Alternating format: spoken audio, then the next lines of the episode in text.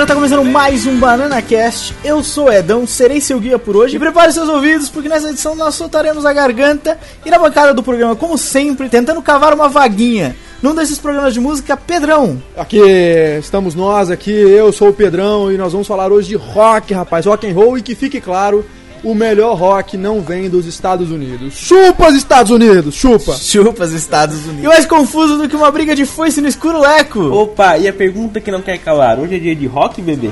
Adoro. Hoje é dia de rock, bebê. Hoje é dia de rock, bebê. Hoje é dia de rock, como dizia Cristiano Torlone, hoje é dia de rock and roll. Pedrão já começou logo cedo.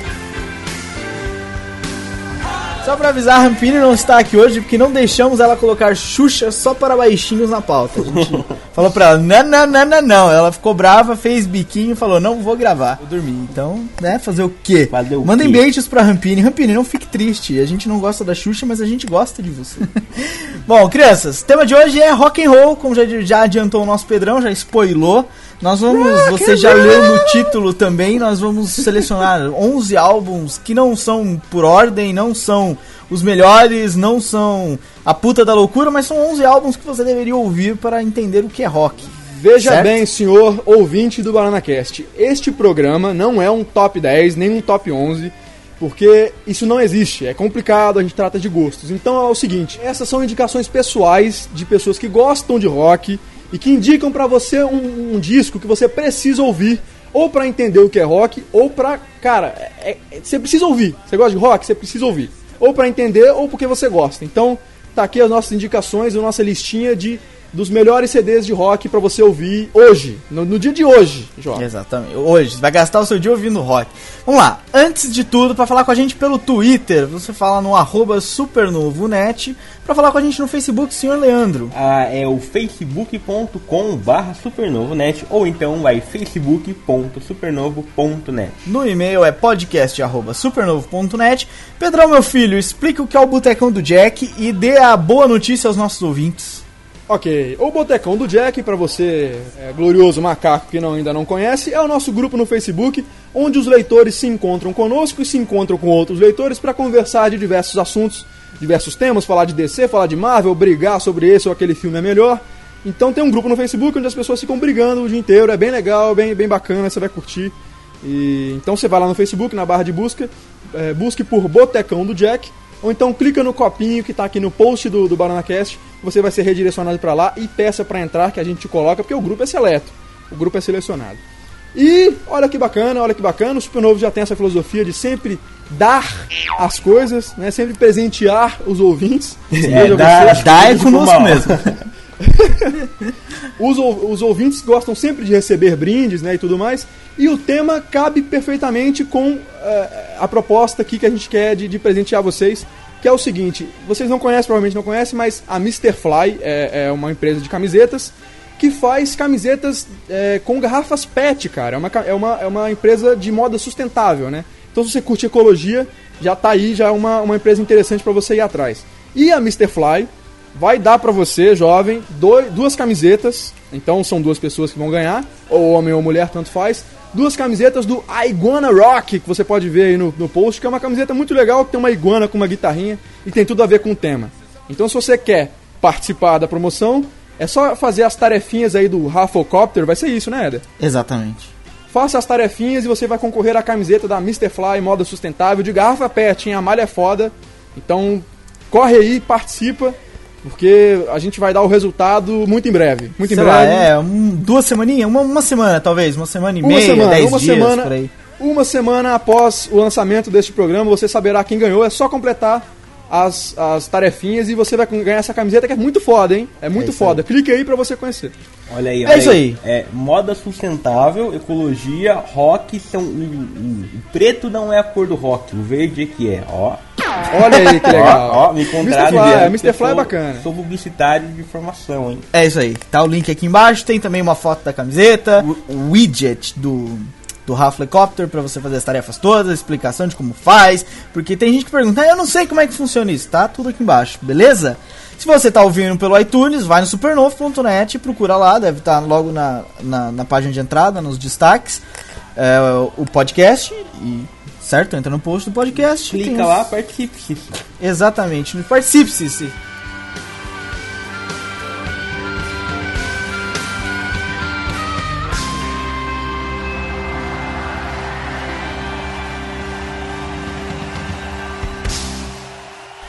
Bom, nós decidimos falar sobre rock and roll, decidimos escolher 10 álbuns é, que a gente achava muito importante para as pessoas ouvirem e por uma confusão do senhor Pedrão acabaram sendo 11 álbuns. Olha, não, senhor. Que confusão minha, não, senhor. Por quê? Você fez a lista 300 vezes e repetiu o ACDC duas vezes. Porra, Depois mas a foi gente sem resol- querer. Não, as coisas acontecem, é erro de digitação. Esse DC é foda mesmo, entrou duas vezes aí. E Mas aí, nada. aí, o, não, aí o problema foi que a gente decidiu é, é, por colocar o último álbum dessa lista, que a gente não vai spoiler, vamos chegar lá. Só que quando eu terminei de fazer a pauta, eu falei, caralho, tá faltando Pink Floyd. e aí o que aconteceu? Viraram 11 álbuns. É, mas bom, é uma boa lista, tá uma lista coesa. A gente tentou não repetir bandas. A gente tentou não repetir muito estilos também. é, tentar colocar uma coisa que se encaixe em cada tipo de rock, cada Exatamente. época de rock, entendeu? A gente, a gente formou a pauta, a gente formou a, a lista baseado nos gostos pessoais que nós temos, obviamente com uma certa coerência, porque, enfim, a gente pode gostar de coisa ruim, mas a gente gosta também de muita coisa que é considerado cânone, que é clássico e tudo mais. Exatamente. Então a gente considerou alguns álbuns que a gente gosta, alguns discos que a gente gosta, e é baseado bem nos gostos pessoais mesmo, e é nesse sentido. A gente gosta muito, e é importante pra história do rock, então você precisa ouvir, jovem mancebo, então vamos lá que é foda, e porra, vai ser o melhor podcast da história das galáxias. Pra deixar claro pra aqueles fanboys que já devem estar nos xingando, porque já devem ter lido o post aqui embaixo e visto a lista. É, primeiro, não é por ordem de preferência. Essa lista não existe ordem de preferência. Pra evitar ordem de preferência, a gente colocou os álbuns em ordem de lançamento. Então, ou seja, não tá em ordem de preferência, a gente não vai dizer, ou talvez até diga, mas é preferência pessoal. Eu posso achar um, o Pedrão vai achar outro, o Leco vai achar outro, como o melhor de todos esses 11. Então, relaxem, sentem na poltrona, coloquem o fone de ouvido alto e vamos curtir o podcast, então. Repetindo, não tem ordem de importância. Exatamente. Agora tá claro, Eu né? queria deixar uma coisa clara, que eu acho que o Eder e o Pedrão ainda não comentaram isso, mas não tem ordem de preferência, é ordem de lançamento. É isso aí, vamos lá, então vamos começar pelo primeiro? Claro, Então, vamos lá, obviamente. Que os favor. tambores. Ou melhor, Só, por- só porque eu falo que não tem ordem de, de- de- de- não tem ordem, eu falo, vamos começar pelo primeiro? que soem os tambores, ou melhor, que soe a bateria. Ó, gostaram Que dessa? soe a eu bateria. Vamos lá, o primeiro álbum da nossa lista por ordem de lançamento é o Out of Our Heads, dos Rolling Stones, 1965.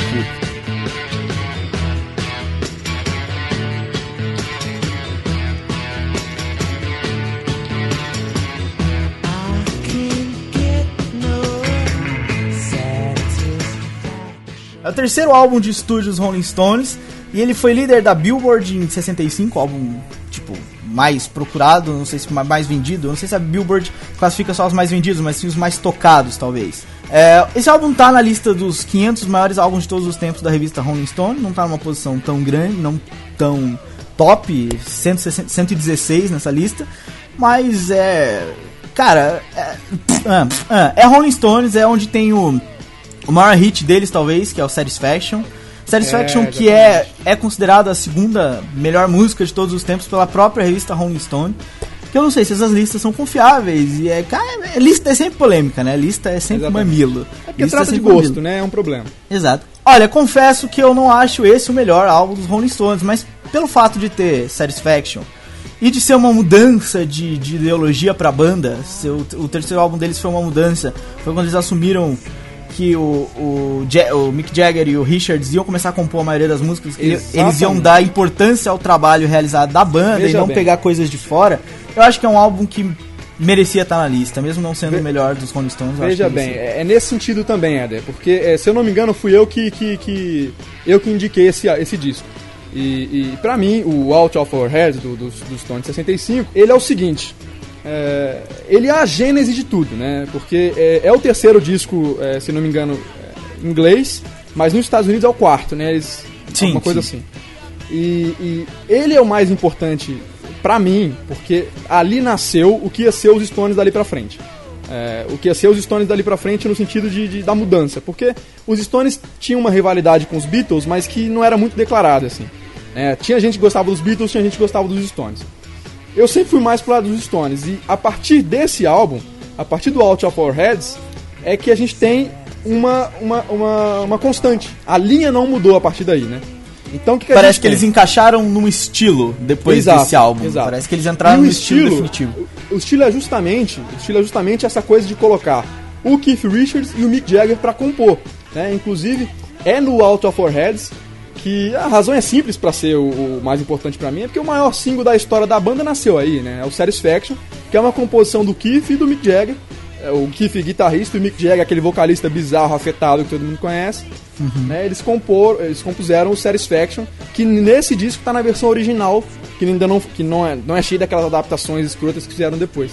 Mas É, tem um e- dos solos mais característicos de guitarra, né? Essa versão do Satisfaction original. Sim, a versão original, que é muito foda, porque ela sofreu milhões de adaptações, inclusive por outras bandas. e tudo mais. Esse disco ele é interessante também porque ele já estreou direto no topo da parada americana. Ele foi lançado no- no- na, na Inglaterra, depois nos Estados Unidos, e estreou assim, ele saiu e puta, foi pro topo, assim, já foi, foi comoção total.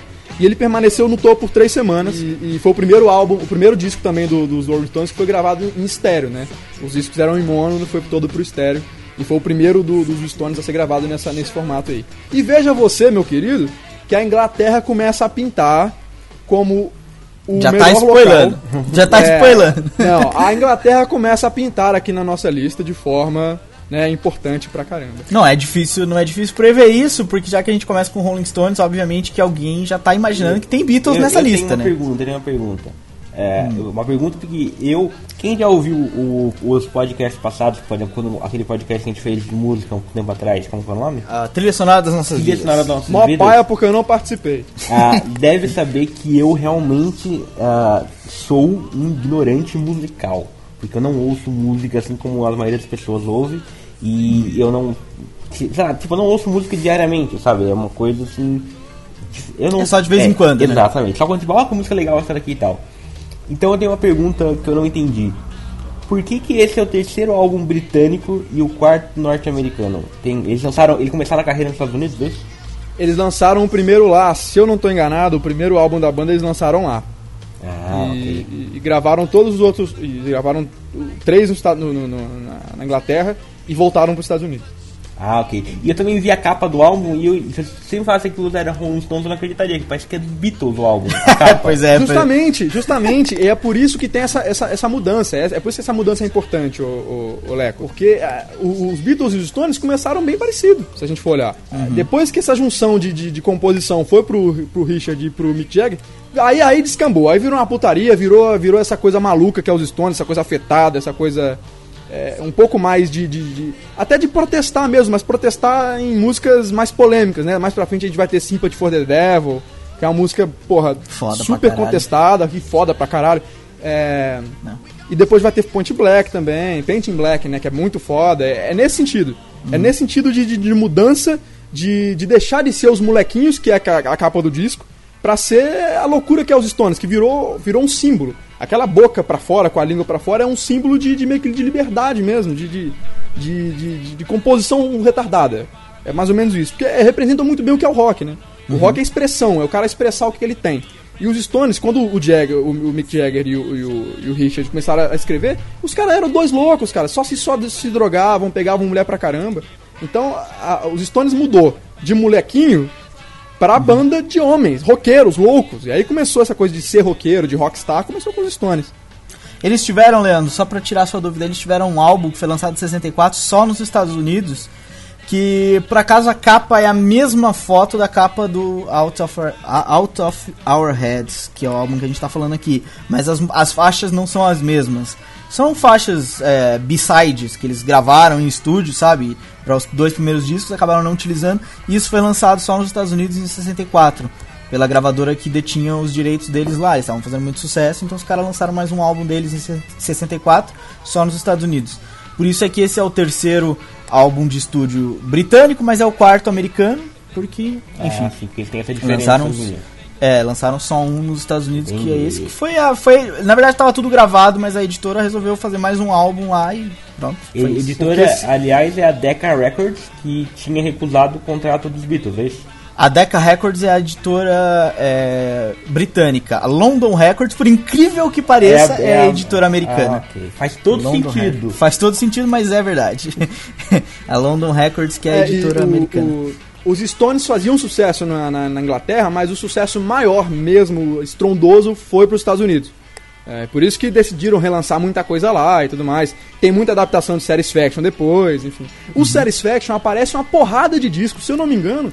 Tem mais uns três discos dos, dos Stones que tem Satisfaction, sacou? Tem, é, é verdade. Isso é mesmo verdade, eu posso até te confirmar quantos. Porque aí que tá, eu já ia, eu já ia ser um. Porque eu sou mais Beatles do que Rolling Stones, já começo por aí.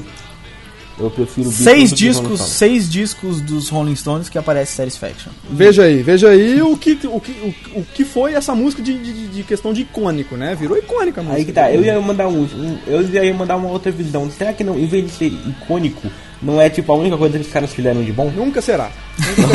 A parada é que. Olha, Sympathy for parada the é Devil é uma música foda, talvez mais foda do que Satisfaction, porque eu acho que Satisfaction é uma música... Black é uma música foda também. Também, também, são, são duas Só que músicas veja- fodas. Veja você, é, a gente tá falando de 1965. A gente tá falando de movimento o quê? Hits. Hip, justamente. Uhum. O que, que a música diz? Eu não consigo me satisfazer, não sei o que, não sei o que, sexo, eu não consigo, porra, não, não tô bem, não sei o que, sexo, sexo, sexo, guerra. entendeu? Então, cara, tinha tudo a ver com o momento, entendeu? Uhum. Foi, foi só um start pra eles estourarem. Eles já, já tinham um certo conhecimento, foi só um start.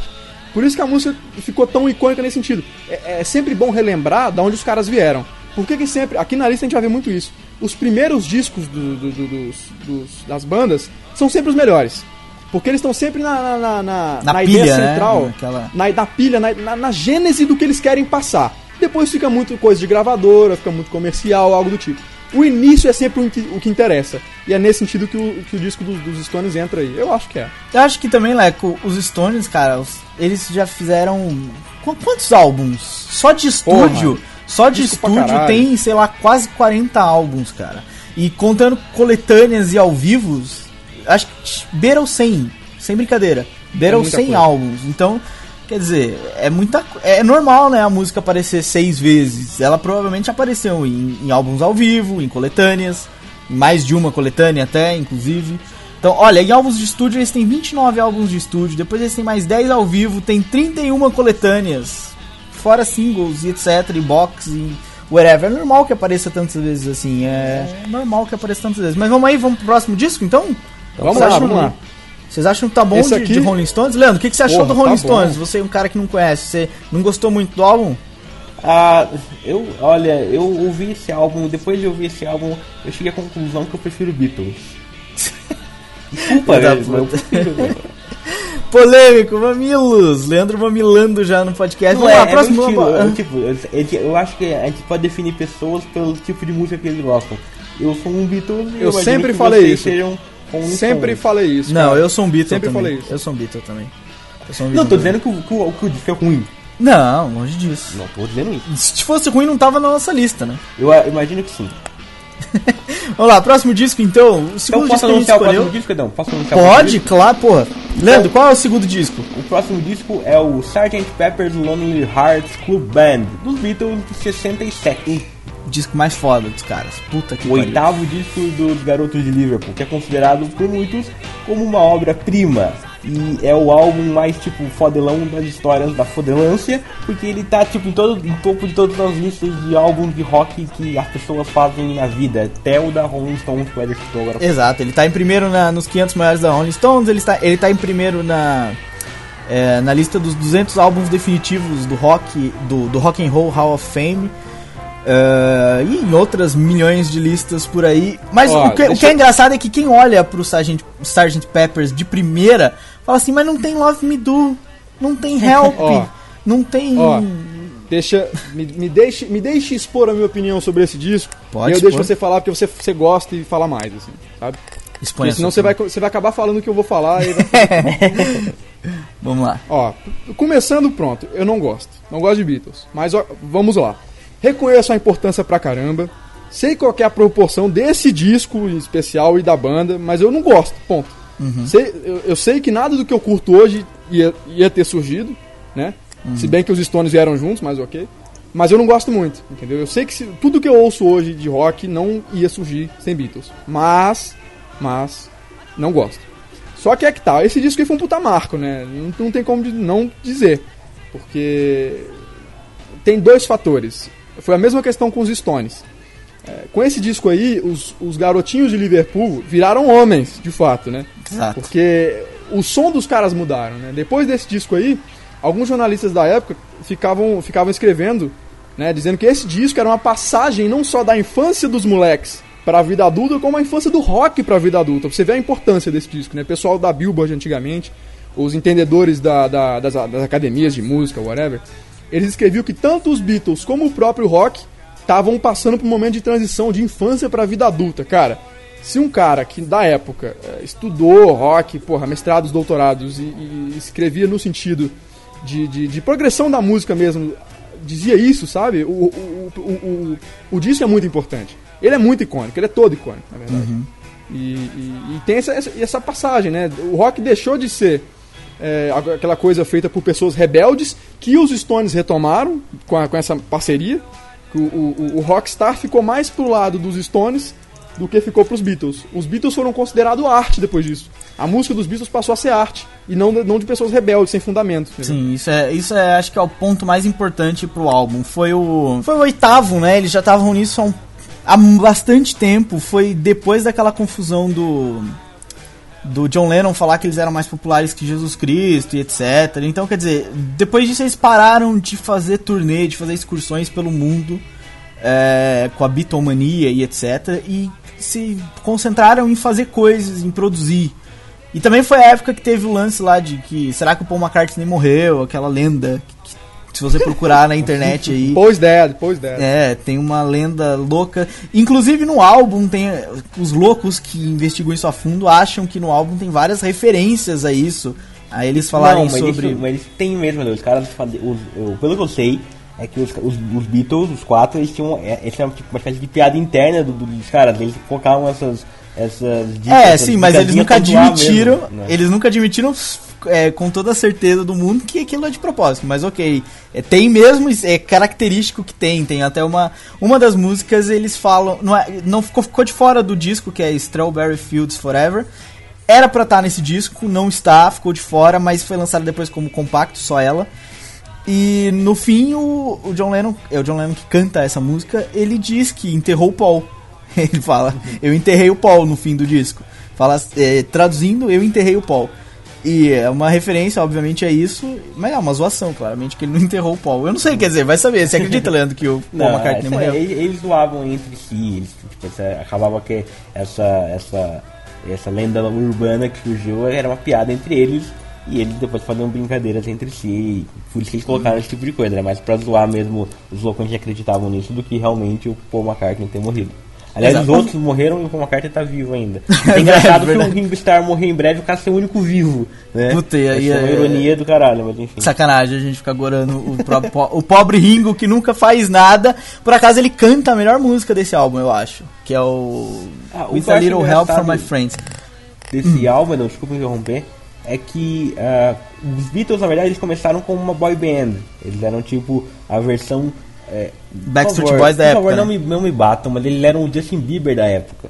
Justin Bieber não, Não, Backstreet então, é, Boys, eles por se favor, inspiravam no Elvis, né? Mas acabaram virando isso aí. Até por questões comerciais. Nossa, e o Elvis, o Elvis era o, o Elvis era o Justin Bieber da Não, época. não, e eles pô. eram o Backstreet Boys, que é um grupo, né? o ah, Justin ok, Bieber pronto, sozinho. mas em termos de, assim, de, de menininhas gritando, a, ca- a tal da Beatlemania era, Era isso. justamente isso. Os caras eram tipo. As meninas não ouviam a música dos caras, era, era aquela coisa mesmo de culto à personalidade deles. É, E eles lançavam na época, tipo, eles vendiam coisinhas do tipo. É, Beije um Beatle, e era tipo uma foto com um dos caras, assim, sabe? Qual Beatle você quer beijar? Uma coisa, era uma parada imbecil adolescente mesmo, de, Sim. igual o Justin Bieber é ultimamente, hoje em dia. E foi esse álbum que eles deixaram, eles jogaram longe essa, essa, essa coisa pop de ser um, um produto da mídia, vamos chamar assim, produto do- do- da indústria, pra ser uma banda de música de verdade, de rock de verdade. Porque esse, não é esse álbum que tem coisas até tipo é, é, influências in- indianas que o George Harrison Sim, pegar, uma sim, coisa assim, instrumentos é hindu e né? etc. Tem até uma Esse- música que álbum- é bem. É bem... Esse álbum é o mais ousado. Esse álbum é o mais ousado e o- e o que mais cheio de, de- de experimentos, assim, nessa época dos Beatles. Porque eles começaram a usar drogas. Eles começaram claramente a usar alucinógeno, assim. É. Então ele come- eles começaram a viajar tanto musicalmente quanto nas letras, entendeu? Dizem que Lucy in the Sky, in, in the Sky with Diamonds, é LSD, né? Não, é, Lucy é, o Sky McCartney já é Diamond. que é isso. Então. é, bom, eu acho que esse é o álbum que eles estão assim mais mostrando a versatilidade da banda, porque como o Leco disse, antigamente eles tinham aquela sensação de que era um cara dois caras tocando uma guitarra, um cara tocando baixo, uma bateria e faziam uma música e era aquilo. E nesse álbum tem diversos instrumentos, tem piano, tem instrumentos é, hindus que o George Harrison tocava, percussões é, com origens indianas, tem aqueles instrumentos de sopro, tem, puta, tem uma porrada de instrumentos diferentes no, no álbum e são todos eles que gravaram, a sua maioria. Então, quer dizer, mostra a versatilidade dos caras pra fazer um, o som, sabe? Mostra que eles não estavam ali só, tipo, Justin Bieber, que não faz porra nenhuma, só põe ele, o cara, Então, em a- cima do palco cantando a música, entendeu? Isso é engraçado, isso é engraçado pra caramba, porque uma das grandes discussões em cima do rock é justamente essa. Dessa questão dos caras se drogarem pra poder meio que abrir a mente pra fazer um som. E os Beatles, cara, o que, que a gente pode fazer? O que a gente pode fazer se o melhor material de- das melhores bandas de rock vieram após as drogas, sabe? Os caras abriram a cabeça e, e- e- e inovaram, sabe?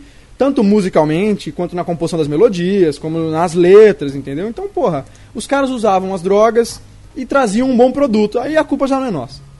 É. Mas é isso aí, eu acho que o álbum é, é, é foda por isso, porque eles misturaram, os estilos mostraram a, a, a versatilidade deles e, enfim, o que você ia falar, E é importante também tecnicamente, porque ele foi gravado de maneira diferente, não foi? Tipo, ele, ele inseriu novas técnicas de gravação na indústria, acho que a gente pode Sim. chamar assim. É, e ele também tem aquela coisa de, de ser.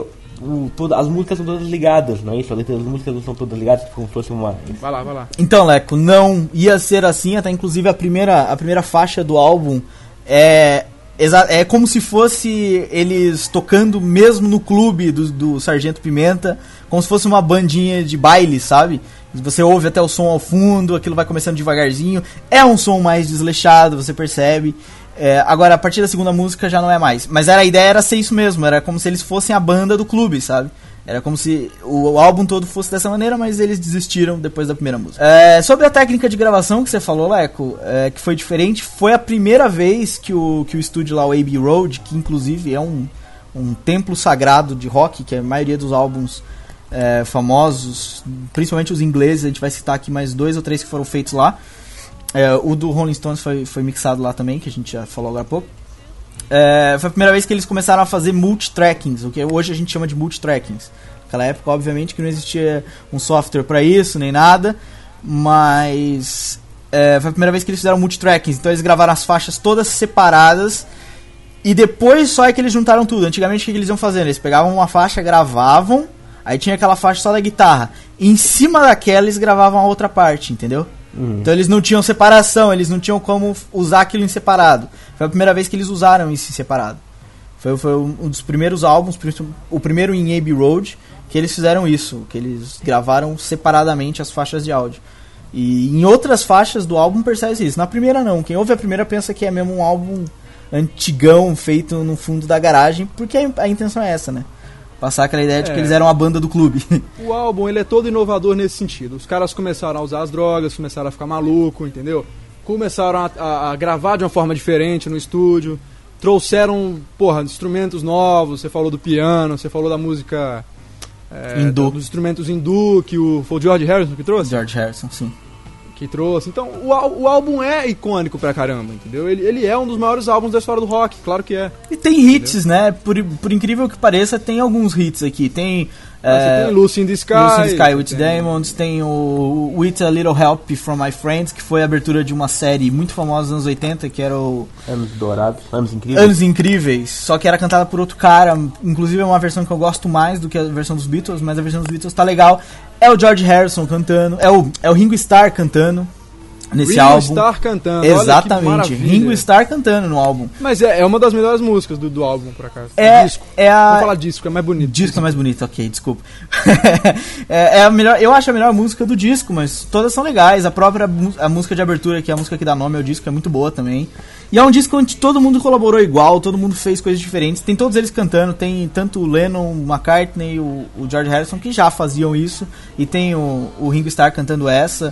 Todo mundo compôs músicas. É isso aí. Vamos lá, próximo, próximo disco? Vamos, vamos. Deixa que eu, eu, eu indico esse aqui, porque esse aqui é indicação pessoal. Vamos lá. E eu não sei se o Edão vai concordar comigo, mas esse próximo disco não é não só é o melhor disco dessa banda, como é um dos melhores discos da história do rock and roll, junto com o Sgt. Pepper, Off Tralala. Tralala. Cara, a gente tá falando de 1971, Led Zeppelin com seu quarto disco, porque ele não tem nome, é Led Zeppelin quarto disco. Pronto, quarto disco do Led Zeppelin. Cara, esse disco é uma coisa espetacular. Ele difere. Cara, você gosta de música. Se você não. Primeiro, se você não conhece Led Zeppelin, você tá com algum problema muito sério. Se você não conhece o quarto disco do Led Zeppelin, você tá com um problema muito mais sério. Porque é a. É, cara, é a personificação da boa música. A boa, se, se a boa música tem um conceito, é, tá lá escrito Led Zeppelin. É isso. O disco é espetacular. O disco é espetacular. Porque pra quem não sabe, é o, o- o quarto CD não, o quarto disco não tem um, um nome, né? O, o Jimmy Page tava puto porque a galera lá, o- a, a imprensa, a imprensa é, britânica tava enchendo o saco pra dar um nome interessante pro, pro, pro, Porque nenhum pro- dos outros disco. tem. é, nenhum dos outros álbuns deles tem nome. Eles não É. dão nome pra nenhum. É o, o álbum 1, Exatamente. 2, o 3, o 4. E aí o, o, o- Jimmy Page falou, não, cada um pega um símbolo aí, escolhe um símbolo aí, nós vamos botar na capa e é essa porra aí mesmo. E aí cada um escolheu os símbolos e, e os símbolos são icônicos também, tem aquele Zoso, tem um símbolo... Enfim, cada um, cada um dos quatro tem um símbolo e é bastante icônico esse disco aí. É, pra quem não sabe, o Led Zeppelin é o Robert Plant no, no vocal, de- destruindo, Jimmy Page na guitarra destruindo, John Paul Jones no baixo destruindo e John Bonham no, no- no- na batera também destruindo. Esse não. pra- agora, agora, agora eu vou falar como fã e por que eu indiquei. Porque esse pra mim não é só só é o melhor disco da história do Zeppelin, assim. Na minha opinião de cocô, na minha opinião fecal, ele é mais ele é mais que isso. Ele é tipo um dos melhores da história, se não o melhor disco da história do rock. É esse disco, sabe? Ele é foda. É, a, gente tem, a gente tem o conceito definitivo de hard rock nesse, nesse disco. E rock progressivo também, porque o Led Zeppelin ele, ele, ele bebe muito nessa fonte do rock progressivo, né? De usar música erudita e tudo mais. Pra quem não sabe, o rock progressivo é um subgênero do rock, né? Ele é mais voltado pra essas composições longas, tem harmonia, Eu acho tem essas Pink melodias Floyd. complexas. Eu acho Pink Exato, Floyd. a gente vai falar é, bem- é, é. Eu, eu, eu spoilei, não era isso que eu ia falar. Eu ia falar, eu acho Led Zeppelin muito parecido com o Pink Floyd, que é o nosso próximo álbum. Isso, a gente vai, a gente vai chegar nele porque o rock progressivo tá no, tá no início daí também. O Led Zeppelin, ele tem essa coisa bem mais pro hard rock, mas ele se aproxima bastante do, do rock progressivo também. O rock progressivo é isso, né? É, apro- ele se aproxima muito mais da música erudita, né? A música orquestrada, Beethoven, todas essas porras aí. É, usa. É uma guitarra mais órgão. limpa, talvez, né? Uma, eu também acho uma É, guitarra uma mais guitarra limpa. doce. O, o, o, o Jimmy Page, a guitarra dele é docíssima. É é uma coisa bem de orquestra mesmo. E tem uma progressão na música, daí o rock progressivo, como é uma orquestra, né? Uhum. O rock progressivo é, é nesse sentido. E o Led Zeppelin se aproxima muito disso e é esse, cara. É, é, é um dos CDs que não é um. Ele não é um. É um dos discos que não é pra você ouvir, não é pra você sentar e ouvir. Ele é uma experiência. Você precisa, você precisa fazer o disco funcionar. Você precisa separar um tempo, sentar, pegar uma taça de vinho ou de qualquer coisa que você queira tomar e Isso é ficar coisa de viado. a tarde inteira. Não é, cara. Não é. Isso é música. Eu estou é música. brincando, meu amigo. Eu estou brincando. Entendeu? Nesse disco aí, a gente tem a, a música mais tocada na história das rádios. Que é e mais tocada também pelos, pelos afinadores de violão do mundo. pois que é, é, a nossa querida e nunca enjoativa Stairway to Heaven. com seus oito minutos de orgasmo, eu escrevi aqui na minha pauta. E, e, e daqueles Porque- caras, e, daqui- e é daquelas músicas, sabe aquela que nunca falta em baile de formatura? Essa é uma delas Nunca. que É nunca Stairway falta. O cara, o cara que toca violão, ele pra afinar, ele toca Stairway to Heaven, porque Né, ela é tão eu- icônica que ela sa- sabe? Eu É por nesse acaso não tocava, mas cordas, né? sim, sim, sim, sim, sim, é verdade. Ela tem um solo inconfundível no começo, um dedilhado inconfundível. Dizem as lendas, dizem as lendas que o, o Jimmy Page e o Joe Paul Jones, eles trabalharam na melodia durante um dia inteiro e, e ficou uma merda essa música. Aí o Jimmy Page percebeu que a, que, que, que a música tava meio ruim, não sei o que, e chegou a fazer três solos diferentes até que saiu Stairway to Heaven, né? E, cara, vocês têm que perceber a diferença nesse disco, é que a diferença entre o Led Zeppelin e o resto, sabe? Essa é a diferença, é Led Zeppelin aqui e o resto aqui. Porque é muito único, você não vê comparação e você não vê um nível, um nível de, de, de conhecimento do instrumento, um nível de. de, de é, um nível de domínio de palco que tinha o pessoal do Led Zeppelin. É, é bizarro. As, as melodias do, do Zeppelin elas são minuciosamente pensadas. Há uma preocupação, por exemplo, com a qualidade e excelência dos acordes, sabe? É, é- é como se fosse uma música orquestrada mesmo, é uma sinfonia, é outro nível, é outra coisa. É- os caras no palco. São os caras good boys, palco- eu acho que eles são mais good boys do que bad boys. É, cara, os caras no palco, eles usavam aquelas varetas. é, aquelas varetas usadas pra tocar violino, eles usavam pra tocar guitarra, maluco, com a vareta. O som é é uma coisa inexplicável, é, é bizarro. E nesse disco, que é o quarto disco, que ele não tem nome, é um daqueles que você vai pôr pra tocar mesmo, no, no maior número, no maior volume possível, assim, e vai pensar na vida, vai pensar no que você quiser. Porque é foda demais, é uma experiência. Led Zeppelin 4. E é, é- o quarto disco do Led Zeppelin, que é o melhor disco da história dos caras e do rock and roll, da história do mundo. E é um dos mais vendidos também. Vendeu 37 E é milhões vendidos. de cópias, é um dos mais vendidos do mundo. Fica entre top 20 aí dos mais vendidos do mundo. A gente daqui a pouco vai falar do número 2 do mundo, que é um disco de rock, por incrível que pareça. Mas esse é um dos mais vendidos do mundo. Eu acho que o Pedrão falou tudo sobre Led Zeppelin, eu não preciso falar mais nada. Eu não sou muito fã de Led Zeppelin, confesso Porra, que não cara, é- sou é- tanto assim. Até, Eu- até por gostar mais de Beatles. Eu acho que o Led Zeppelin ele fica mais próximo, não tão próximo, não me matem, mas ele fica mais pro lado da balança em que tá o Pink Floyd e do que tá o- os Rolling Stones. E enquanto os Beatles ficam mais pro lado do Queen e mais pro lado de outras coisas. E eu, gosto mais do outro lado da balança, mas. Preparado? Eu vim é. preparado pra falar de Led Zeppelin pra deixar vocês calados mesmo. Eu queria falar tudo. É isso aí. E notem então. vocês. Ah. E notem vocês que já é a terceira banda britânica que chupa Estados Unidos. Calma que a gente já vai chegar lá. Tem muito mais banda britânica nisso aqui. Só pra completar então, o, o Pedrão falou que esse é um dos álbuns mais influentes da música. ah, nomes como Extra Rose e Slash disseram que começaram a, entrar na música por causa desse álbum. E Fred Mercury gente, falou que, que, que é um dos álbuns que ele mais ouvia e que Starway to Heaven é a música que ele ouvia quando estava de inspiração para terminar o Bohemian Rhapsody. A Madonna falou que esse é um dos álbuns que ela mais ouviu também, foi o álbum que ela acreditou que a imortalidade musical era possível. E Adele falou também que era o álbum que ela mais ouvia de rock. Não, esse é. Tipo, todo mundo que vai falar de rock vai citar álbuns preferidos, cita o Led Zeppelin 4.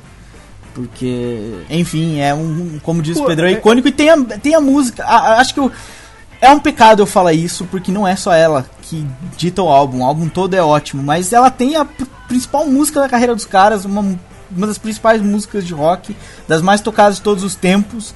Então, né, fica difícil competir É com foda, isso. é Fica difícil É competir com isso. interessante notar então que o do, do Rolling Stones tinha o Satisfaction, nos Beatles não tinha ali a música da carreira dos caras no álbum, mas Não, no Led Zeppelin já tinha. Já tem o Starway to Heaven, que seria talvez a principal canção do Led Zeppelin. Olha, não sei se é. É, Pedrão, você acha que é a principal canção da.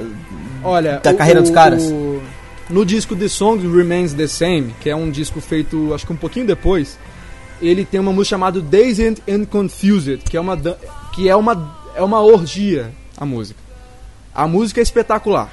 Uhum. Ela tocada ao vivo, que é nesse disco de Songs Remains the Same, é, é espetacular. É, eu, eu acho que Stairway to Heaven ela tá pra séries, ela tá pro, pro Led Zeppelin como Satisfaction tá pros Stones assim. É a música da carreira, sinceramente eu acho que é. Não, eu não pode não ser a melhor, mas é a música da carreira, sincer- sem, sem sombra de dúvida. O nosso próximo álbum, ainda na Inglaterra, meus amigos. É verdade, Pink Floyd, Dark Side of the Moon, 1973. Demoramos pra escolher o álbum do Pink Floyd porque o Pedrão queria The Wall e eu achava que Dark Side É, of the Moon eu- era mais importante pra ocasião. É, sobre esse álbum, eu tenho lá minhas dúvidas, né, quanto, a esse disco aí. Eu- mas a minha dúvida é a seguinte, eu não sei se, se esse disco, Dark Side of the Moon, ou The Wall, sabe, é o melhor disco da história do rock progressivo, eu não sei qual é dos dois. Exato. Então vai do Dark Side of the Moon, porque é entre ele e The Wall. E tá dentro de Pink Floyd, então... E outra, fica até a dica, você ouve Dark Side, depois ouve The Wall, ou na ordem que você quiser aí, porque não vai perder nada. E aí o The Wall vem, de- vem depois? Vem depois? É, é, tô, tô falando. The Wall vem depois, É, olha aí, depois, eu depois. nunca erro. The vem depois, exatamente. The vem depois. Por que, que escolhemos Dark Side of the Moon? Escolhemos por algumas razões. É, Primeiro porque ele, eu acho que ele é o ícone mais, é, ele é o, o disco mais icônico do, do Pink Floyd. Eu acho que, que é o que o pessoal mais conhece quando fala de Pink Floyd. É um álbum completamente psicodélico. Ele é um álbum que tem poucas canções é, letradas, né? Muito instrumental, é muito é, experimental também. Tem muitos sons aleatórios. Tem uh, novas tecnologias de gravação, tal como o, o disco dos Beatles. Também foi feito em Abbey Road. Também é, mudou um pouco na maneira de gravar, de mixar faixas, de gravar sons é, exteriores, sons fora de instrumentos, porque os instrumentos eram plugados na, nos gravadores, né? E aqui eles gravaram sons, tipo, ele tem uma música que tem aparece se você ouve uma pessoa correndo em volta do microfone. Então, eles usaram técnicas para gravar esse tipo de coisa. Tem músicas em que você ouve pessoas conversando ao fundo. Exato. E Pô. é um álbum muito psicodélico por isso. O Pink Floyd é. Eu, eu enxergo o Pink Floyd É. como psicodélico do, do, num geral, assim, do Pink Floyd. É, o, o- o- é, tem um subgênero do rock, é porque o rock progressivo, ele às vezes é confundido com rock psicodélico, que é, é- pensa em subgênero, agora pensa num sub do subgênero. Então, porque, porque justamente, porque o cara que não gosta de, de Dark Side of the Moon ou, ou, de- ou do The Wall, ele não gosta de experiências musicais diferentes, assim. É, ou ele não gosta de música erudita, né, que é essa música orquestrada e tudo mais, pegada mais pra esse lado de, de, de, de, de orquestra, de, alma- de ter uma progressão na música, começar com um acorde e subindo e subindo até chegar a um ápice, né? É até uma alo- analogia até ao, ao orgasmo, assim, que a gente tem no rock progressivo. Assim como tem nas orquestras também. E, e- porque assim, o The Dark Side of the Moon ele é uma experiência além daquela musiquinha redondinha de até 3 minutos que toca na rádio, Ah, assim, sabe? As dúvida. músicas do Dark Side, elas tocam, cara, são 7 minutos, 8 minutos, lados inteiros de disco, sabe? E Não, e outra, disco, e não tem cortes, elas são, elas são nomeadas como músicas São diferentes, diretas. mas Sim. eh, você não percebe o corte. Tipo, o álbum todo parece que é ligado, um- uma música na outra, onde termina uma, começa a outra, sabe? Parece que é uma coisa só. Parece que, parece que você tá vendo um filme, a gente já vai chegar nessa parte do filme, mas parece Não, que é- você tá é, ouvindo o- um filme, sabe? Cara, Dark Side of the Moon é um disco que transcende o plano físico da parada. Simples assim. Ele, ele transcende, porque se você se deixar levar, inclusive eu vou falar, comentar disso daqui mais pra, pra, pra frente. é, o disco te ensina a ouvir o disco. Eu, eu vou explicar por quê daqui, daqui a pouco. Ele, ele te ensina a ouvir o disco. Sabe? É absolutamente incrível a qualidade musical dos arranjos e das composições que tem Dark Side of the Moon. E, cara, é- se, se você, se você, cara, se você diz que conhece rock, você precisa ouvir esse disco. Não tem, não, não tem desculpa, você precisa ouvir, sabe? É como, é como o cara gostar de brigadeiro e não gostar de, de açúcar, sabe? Eu vou fazer só uma salientação aqui, que talvez seja mais comum do que possa parecer. Esse é um, ál- um álbum, como o Pedrão disse, que se você gosta de rock, se você quer dizer que você entende rock, você tem que ouvir, mas ele não é aquele álbum que você vai pegar todo dia pra ouvir. Ele é um Não é, álbum, não é, Ele é um porra, álbum que você vai ouvir exatamente. poucas vezes, porque ele tem uma. Exatamente. É, Porque Não é uma adianta você pegar uma, cara. uma faixa e ouvir uma só. Porque não vai, não vai, não vai soar legal uma faixa só ali. Porra, justamente. Você tem que ouvir o porque álbum ele não completo. é um disco. Ele é uma experiência, cara. É- você não tem a mesma experiência sempre. Você não pode ter, não é assim. Você tem uma vez e se for marcante, você vai guardar. Uhum. Essa é a parada. E naquela época as pessoas não tinham o costume de hoje em dia de escolherem as faixas no disco que querem ouvir, né? Eles botavam pra tocar na vitrola e deixavam Sim. correr até o fim. Então Sim, sim. fazia mais sentido naquela época do que faz hoje, mas é verdade. Pra ouvir o Dark Side of the Moon, ter uma boa experiência, você tem que ouvi-lo do início ao fim, na ordem correta e sem parar. Não adianta pegar uma faixa do meio e vai. Pô, vamos ver se esse disco é legal aqui. Pega ali uma do meio qualquer, a dedo e ouve, pô, pode ser que você vai achar uma bosta. É a mais probabilidade que isso aconteça. Mas é porque, é, como eu disse, as músicas se ligam. Elas com- se completam uma na outra. Como o Pedrão falou, o, o progressivo da música, eu acho que é o- nesse caso é o progressivo do álbum, sabe? Ele é um álbum progressivo, não é uma música. Ela não começa e vai chegar no, no ápice dentro da própria faixa. Ela, o álbum vai chegar no ápice. E depois ele vai, vai, vai dar diminuída. ne- nesse disco tem uma música chamada Breath, que é uma música que encaixam. é, tem até um nome da, da, da música que encaixa nela. Ela, ela é tipo um, um complemento de uma música. Deixa eu abrir aqui. É a Speak to Me e ela encaixa com Breath, né? Breath, na verdade, que é respire. Sim, as duas E primeiras. a- é- isso, exato, é a, é a primeira música. E ela, ela te ensina, cara, a ouvir o disco. Ela diz exatamente qual é a da experiência de se ouvir esse disco. A letra diz o seguinte: é- é, o, o David Gilmour toca a guitarra nesse, nesse, nesse, nesse início, aquela guitarra bem doce, bem, bem, bem ao estilo Pink Floyd. E a, a, a letra diz: respire, inale o ar, não tenha medo de se preocupar, vá, mas não me deixe, dê uma olhada por aí, escolha seu próprio chão. Por muito tempo vo- você viverá e voará alto, e sorrisos você dará, e lágrimas você irá chorar. E tudo que você toca e tudo que vê, é tudo que sua vida sempre será. Puta que pariu, vai se fuder. O cara tá falando o seguinte: senta, relaxa e ouve. Ouve essa porra, entendeu? Você precisa separar um tempo, cara. É uma experiência, não é um disco que você vai pôr no carro pra ouvir, isso não existe. Exatamente. E não, não, não vai funcionar. É como eu falei, não vai funcionar você ouvir Não vai só- funcionar, não vai funcionar. Só uma faixa ali, eu parar na metade, começar da metade, não vai funcionar. E também não vai funcionar aquela parada de você ouvir esse aqui todo dia, tô, ouvir uma vez por semana, não é bem assim, sabe? Ele é um álbum mais assim pra tratar com carinho, ouvir de vez em quando, só quando tá precisando. E tem um lance legal, eu falei que ele parece um filme, porque você ouve e as músicas vão se ligando, sabe? Como se fosse a trilha sonora de um filme. E uns fãs acho que pensaram a mesma coisa e resolveram emendar ele no Mágico de Oz, naquele antigo filme Mágico de Oz, antigão mesmo, 1930 e cacetada. E não é que o filha da puta do disco encaixou na perfeição, e existe aí a, a mitologia do Dark Side of the Rainbow, que é você assistir ao filme ouvindo o disco em simultâneo e tudo se encaixa. Uma parada louca. Isso daí é, é louco, hein? Os caras dizem que não. Os caras dizem que não foi de propósito. Inclusive na época que eles gravaram o disco, não existia nem videocassete pra colocar o VHS pra eles assistirem isso no estúdio e encaixarem as faixas exatamente no timing da parada. é, que seria impossível fazer isso. Mas fãs aí olhando e vendo e vendo e revendo e revendo e revendo e revendo. Parece que tem mais de 100 momentos onde o filme e o disco se encaixam. Tipo, a trilha sonora faz sentido, é, algumas letras se encaixam, algumas letras, inclusive, parece que o personagem no filme tá falando a letra, sabe? É, então tem todo esse lance aí. Tem no YouTube, se você quiser assistir, tem aqui embaixo a gente vai deixar o link. Se você quiser assistir o Mágico de Oz tocando o Dark Side of the Moon de fundo, você pode fazer isso, tem no YouTube, fãs colocaram no YouTube.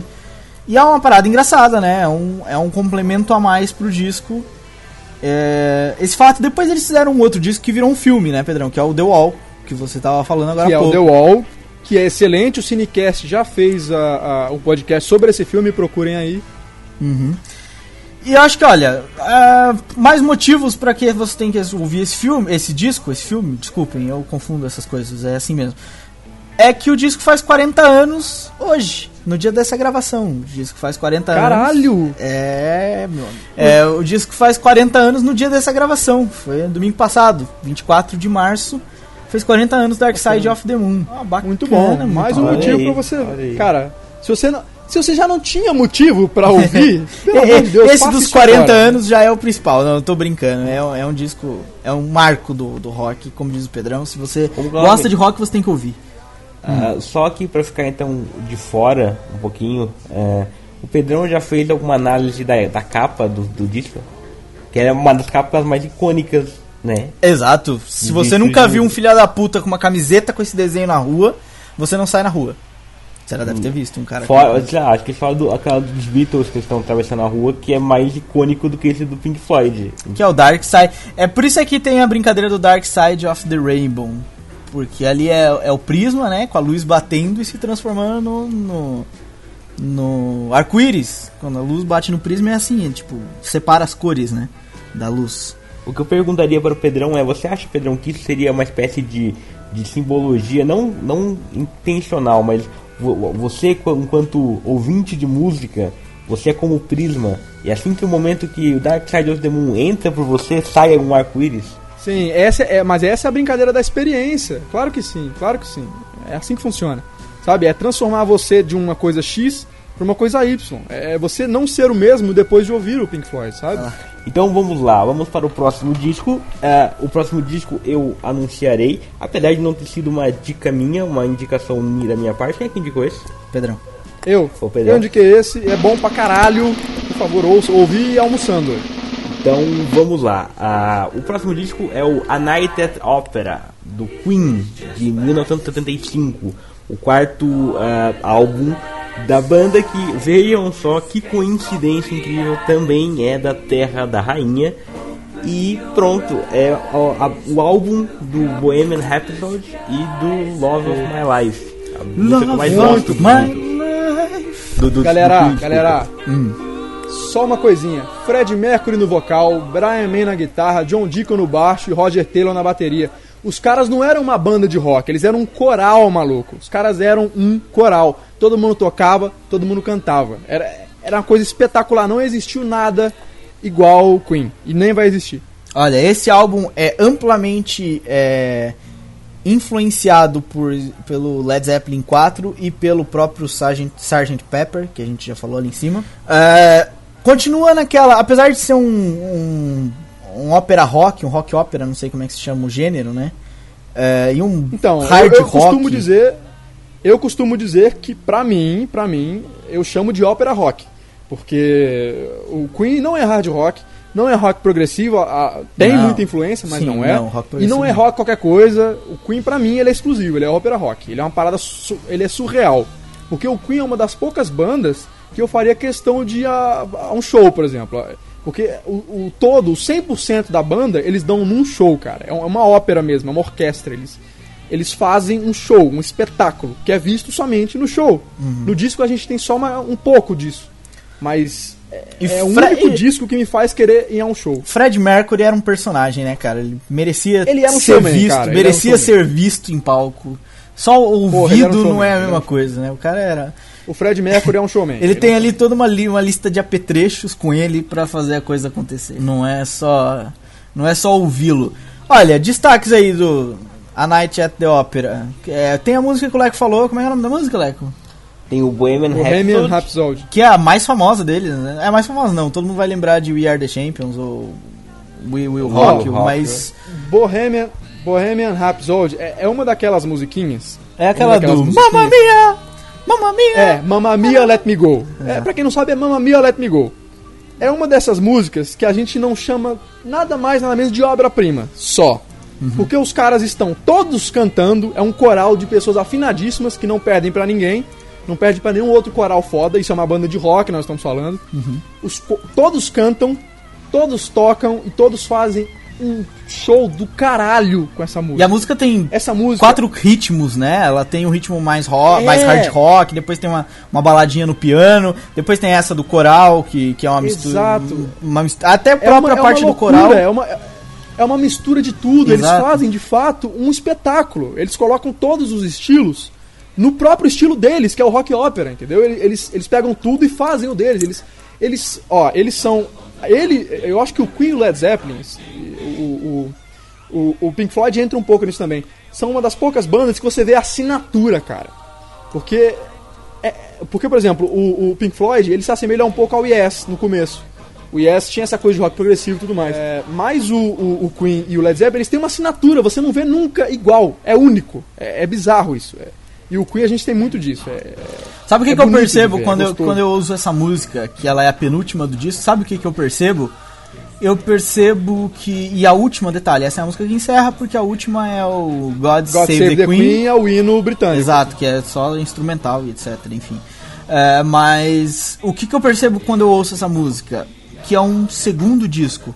Eu ouvi o disco inteiro, chegou nela, eu ouço mais um disco, pela mistura de, de ritmos e estilos dentro da própria música, sabe? Parece que. Sim. Parece que, porra, a música tem só 5 minutos, mas parece que ela dura 25 na sua cabeça.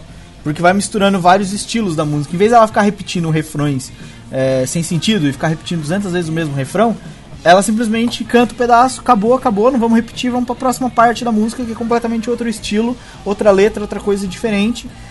E então dá essa sensação quando você ouve essa música. Eu acho ela foda É, por os isso. caras os caras são monstruosos. E nesse disco cara o, o nome do disco ele, ele diz tudo. A night at the opera. Uma noite na ópera. Simples. Pronto é isso é isso que eles são. Eles são um show um espetáculo. Se você tiver um DVD do Queen bota pra assistir agora. Você vai ver que diferença é um show de uma banda de rock normal e uma banda como o Queen. É, é um espetáculo é uma ópera é uma orquestra é um coral é é guitarra é, é teclado é tudo tudo. Os mais maníacos vão dizer que Queen não é rock. Não é. Você vê, você vê como é que é. A gente tá botando uma- um, um- um disco de rock aqui que mais se assemelha a uma ópera. É uma orquestra. É, é fantástico, cara. É- Pedrão, sabe, eu fico emocionado. Pedrão tem orgasmos múltiplos ao falar de Fred Mercury. Pedrão Não, cara, engraçado ó, o Fred da- Mercury não é gay, tá? É homossexual. É diferente. Eu não disse nada disso, eu só disse que você tinha orgasmos múltiplos ao falar do Fred Mercury. Você que tá se entregando. Não, é, mas é bom dizer, é bom salientar. É, Lex, o legal sobre a Bohemian Rhapsody é que há sempre há aquela controvérsia sobre a letra da música. Afinal, o que que ela tá, do que que a letra fala e tudo É mais. uma tragédia, né? E a, a gente que, enfim, a gente que diz que que é, é- a letra só é tipo qualquer coisa rimando pra encaixar na música, a letra que diz que é sobre, sei lá, sobre romance, a letra que diz que é sobre o próprio Freddie Mercury como a como a, enfim, a explicação é em segredo ainda, ninguém, a banda nunca contou o que, que é, mas enfim, meio que eles concordam em público que é sobre o Freddie Mercury em si, a gente diz que é uma inspiração para um livro e tal, não sei o que.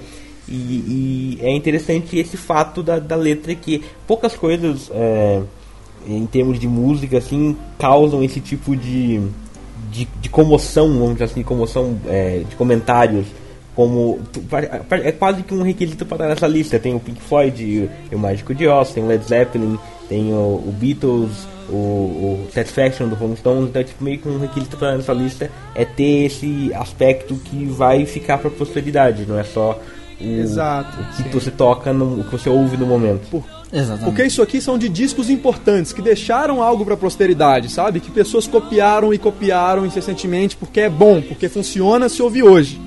E Bohemian Rhapsody é isso, cara. Fala de tragédia, o Fred Mercury brinca na letra, coloca Mamma Mia, coloca Fígaro, sabe? Fica brincando, brincando, brincando. É, é fantástico, musicalmente e- e- e na questão da letra, sabe? Na composição. É foda. E ainda chamam o chorão de, de, de poeta. Vão se fuder. O engraçado é que ele chama essa letra de o bebê dele, a obra-prima dele. Tipo, É claro, mas de fato é uma obra ele. E é dele. ele, co- ele compunha a maioria das músicas do, do, do Queen, mas ele chama essa de a obra-prima dele. Então, né, alguma coisa de importante ela tem. Mas vamos lá, vamos pro próximo álbum, gente. Vamos lá, vamos lá. Esse é foda. Puta que pariu. Puta que pariu. Esse aqui tem uma história engraçada que eu vou contar daqui a pouco, mas é o Ah, seguinte. você acontece? Vou, vou contar. Mas, eu deixo você contar, então. só, Conta você. pra gente fechar o Queen, pra gente fechar o Queen, são londrinos. Chupa Estados Unidos. Ó, mas eu vou defender uma coisa aqui. O Fred Mercury não é. Ele nasceu no Zimbábue, na África, então ele não é londrino, Fred Mercury. Foda-se, não. Até, a África- até, até o Zimbábue faz música melhor que a americana. Ah, mas agora. Ó, vocês perceberam que nós já estamos no sexto disco, é isso? E só tem pessoas do continente europeu, entendeu? Pessoas ou, ou inglesas ou do Zimbábue, que não é na Europa, mas mas Entendeu? foda-se. Então a gente tá falando de inglês. O inglês sabe fazer rock. Ponto. Sabe, não, isso é verdade. Fim Puta de papo. Tá, tá, tá comprovado. Puta que pariu. Vamos lá, próximo álbum é do ACDC. Back in Black de 1980, segundo Puta álbum mais pariu, meu vendido irmão. de todos os tempos, com 50 milhões de cópias vendidas, e o álbum de rock mais vendido de todos os tempos. E eles não são da Inglaterra, não são. Não, são australianos. Sim, mais ou menos, porque tem gente da banda da Inglaterra, chupa Estados Unidos. Chupa Estados Unidos. Não, mas são da, da Austrália? Chupa Estados Unidos. chupa Estados Unidos. Olha, olha Até só. porque a Austrália era, um- era uma colônia é, britânica, britânica, sim. Olha, Ba- Back in Black é daqueles álbuns que eu, quando ouço, penso que eu tô ouvindo uma coletânea do ACDC, mas na verdade ela não é uma É, coletânea. porque, cara, isso é fantástico. É tipo The Best of. O álbum, ele é impecável. Impecável. Ele é impecável. Não tem uma música que se destaca por ser ruim. O álbum é impecável, do, do mesmo jeito não tem uma Disco. que sim, não tem uma que sim, se destaca tanto por ser bom, porque tipo, tem Back in Black, tem Shots do Trio, tem. que mais Puta, tem aqui? Caraca, Puta, Giving the Dog a Bone. Exato, porra. tem, porra, todos os clássicos dos caras estão nesse disco. Não, ó, ó. Essa indicação, é, o Back in Black só entrou porque eu meti ele no meio aí, entendeu? Porque eu, eu sou eu sou muito fã de ACDC. E eu coloquei, pra mim, pra mim, o melhor CD de hard rock da história é Back in Black da ACDC. Ponto final, não há discussão. Não há discussão. O, o, o Angus Young e o Malcolm Young, né, eles são irmãos. E o Brian Johnson também, mais algum que eu não lembro quem que é. É, eles representam pra mim o rock and roll moleque, o rock and roll joga 10, o rock and roll da pracinha, entendeu? Porque você, meu amigo. Uhum. Não, eu, eu até concordo com você, apesar de eu achar que o. Pra mim, o, a visão de rock and roll. É, rock and roll, na palavra rock and roll mesmo, é mais pro lado dos Beatles. Eu acho que rock. Eu enxergo rock and roll como os Beatles. Eu acho que esse é um, um rock mais. um hard rock, um. um é um hard rock. Eu acho Mas- que hard rock Mas é, que tá, você melhor consegue definição. ver a mudança quando os Beatles acabaram. O rock deixou, passou a ser uma coisa e aí passou a ser hard rock? É nesse sentido. Exato. Ah, aliás, se a gente parar e pegar aqui o nosso, a nossa lista, talvez eu trocaria os Beatles pelos Rolling Stones e ela seria uma progressão, se você parar pra analisar o que a gente Sim, falou daqui sim, até agora. Exatamente. É uma, Exatamente, é uma passaria progressão. pelo rock progressivo, chegaria ao hard rock, ia chegar no Metallica. Da- assim, daqui a pouco vai ó. chegar no Metallica, a gente já tá spoilando a lista Não, daqui. você corta essa parte. Mas aí, mas, mas veja bem, E- mas veja bem, É. você, só queria recomendar, você meu amigo, que não sabe o que é rock, ou acha que sabe o que é rock, você precisa ir atrás de Back in Black. Porque todas as bandas de hoje, de Slipknot, a System of a Down, a toda essa galera, meu irmão, beberam dessa aguinha chamada Back in Black ACDC. Todos eles, todos eles. Sem, sem, sem, Eu até digo- essa merda desse, desse... Qual é o nome da banda, amor? Aquela banda que você gosta? Dessa merda desse Avenged Sevenfold aí, essas merda, todos eles beberam de Back in Black. é, eu, eu diria mais, eu diria que daqui pra baixo a nossa lista, tirando um só, vai toda ser influenciada pelo Back in Black. E, pelo, É, e galera, pelos tudo anteriores ali. também, mas Ó, principalmente aqui. ó, tudo ali representa o que o rock foi, o que o rock deixou, o que o rock passou a ser depois dos Beatles. A atitude dos caras é aquela brincadeira de usar roupinha de colegial no palco. É letra zoada, com essa pegadazinha de amor, sabe? Relacionamento nada a ver, Uhum. que os caras querem pegar a menina. Tem uma música no, no, no- Back in Black que, cara, que é genial, que se chama Let Me Put My Love Into You, Baby. é o nome da música Genial, genial. que é espetacular a música, sabe? Eu sou muito fã de ACDC, muito fã de Back in Black. Assim. No- ó, três músicas pra você ouvir no disco que representam o rock. Shoot a Thrill, Give the Dog a Bone e Have a Drink on Me. Ouça essas três. Have a Drink on Me é es- espetacular. Cara, você tem que ouvir essas três pra parar de chamar Caralho. Restart e Cine de rock. Ouve, ouve o disco três, inteiro. você para. Ouve o disco inteiro. É, histórias engraçadas desse disco. Histórias engraçadas? Não, não são histórias engraçadas, mas é, uma coisa interessante do disco, que eu acho na sonoridade da coisa, é que a- apesar dele ser um hard rock, apesar de algumas pessoas chamarem de heavy metal, eu discordar que ele é um heavy metal. Não, discordo, total. Eu discordo, mas. vem com heavy é, metal. exato, mas.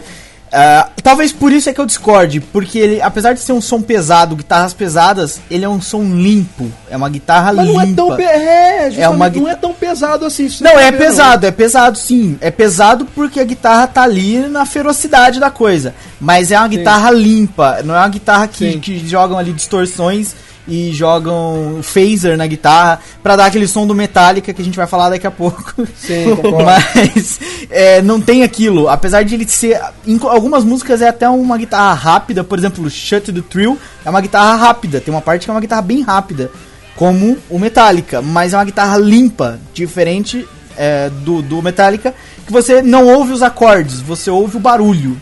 É, Sim, puta, e aqui, fantástico, definiu. E aqui no, definiu. no, no, no ACDC é pesado, é barulho, até agora você ouve bem limpo os acordes, um a um, Fantástico. trocando perfeitamente, mesmo tendo duas guitarras, ou às vezes até três guitarras na mesma música, você ouve tudo perfeito, a troca de acordes e tudo. Eu acho que é, é um álbum impecável, como o Pedrão falou no começo. Concordo, concordo. Ó, pra fechar, esse DC pra mim é a mais pura definição de hard rock. Ponto. Depois dos Beatles, você quer, você quer rock, rock? Ouça essa, meu, é, ouça isso aqui. Rock no sentido de, da, da, da- Porque o, o Pink Floyd e o Zeppelin, eles não têm muito isso, essa coisa de, de, de, de desleixo, de, de, de- de raiva, de agressividade. Sim. É nesse sentido que entra esse DC, sabe?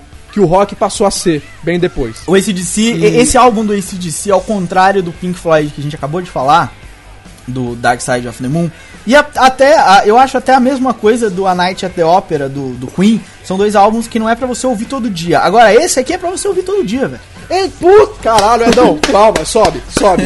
O Edão tá, tá, tá matando a pau. Esses, esses que a gente falou mais pra trás são de experiências. O ACDC não, meu irmão, você bota no carro, ele vai combinar Olha, eu com ouço- a sua ida à padaria. eu ouço todo Com a dia sua ida a, a casa da sua avó. ele vai combinar com, com a saída que você vai sair com sua namorada. Ele, esse, esse CD combina com qualquer momento. Exatamente. Fantástico, é isso. É, é exatamente isso. É isso aí. Leandro, qual é a história engraçada que vocês têm do ACDC? Então, ah, eu posso não gostar muito de música, mas o Éder, como que ele é preparado, gosta. E a nossa irmã também gosta muito de música. Pra cada ela é daquelas pessoas que ouvem música o dia inteiro e ela não consegue ficar sem ouvir música.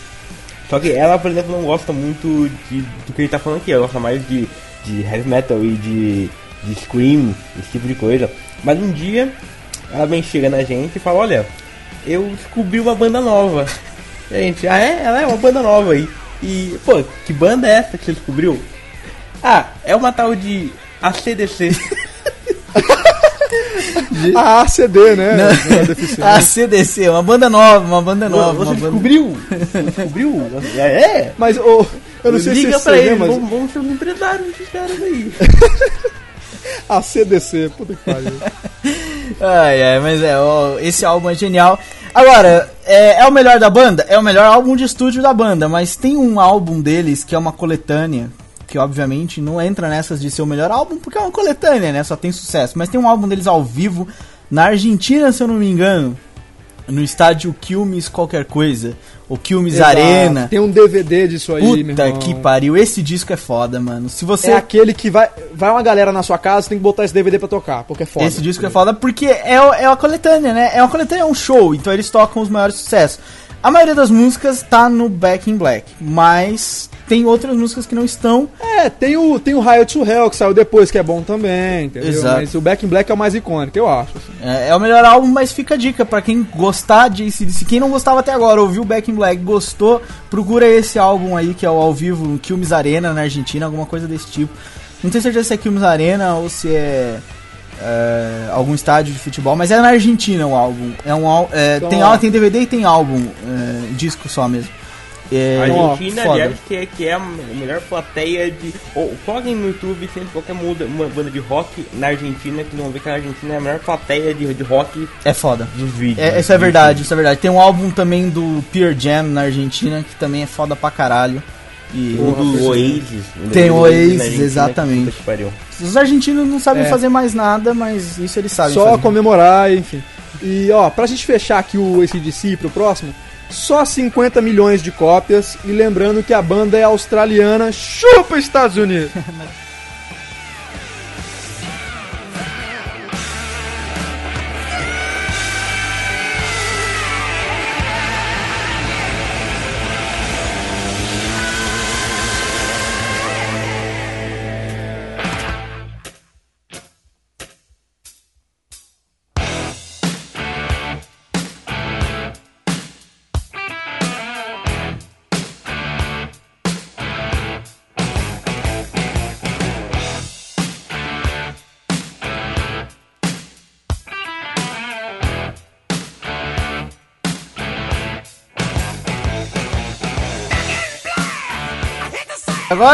falar de um álbum americano, né, Pedrão? Qual é o álbum que a Sim, gente vai mas veja aí, veja você que nós já estamos em 1980, né?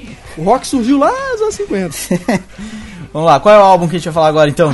Falaremos de mais uma indicação minha que se chama Kill Em All, do Metallica, 1980, que é o primeiro álbum da banda, que é quando o rock começou a sofrer leves transformações nesse sentido. Quando o rock começou a sair da Inglaterra, começou a chegar muita coisa boa nos Estados Unidos, e eles começaram a inovar, a fazer os seus próprios estilos.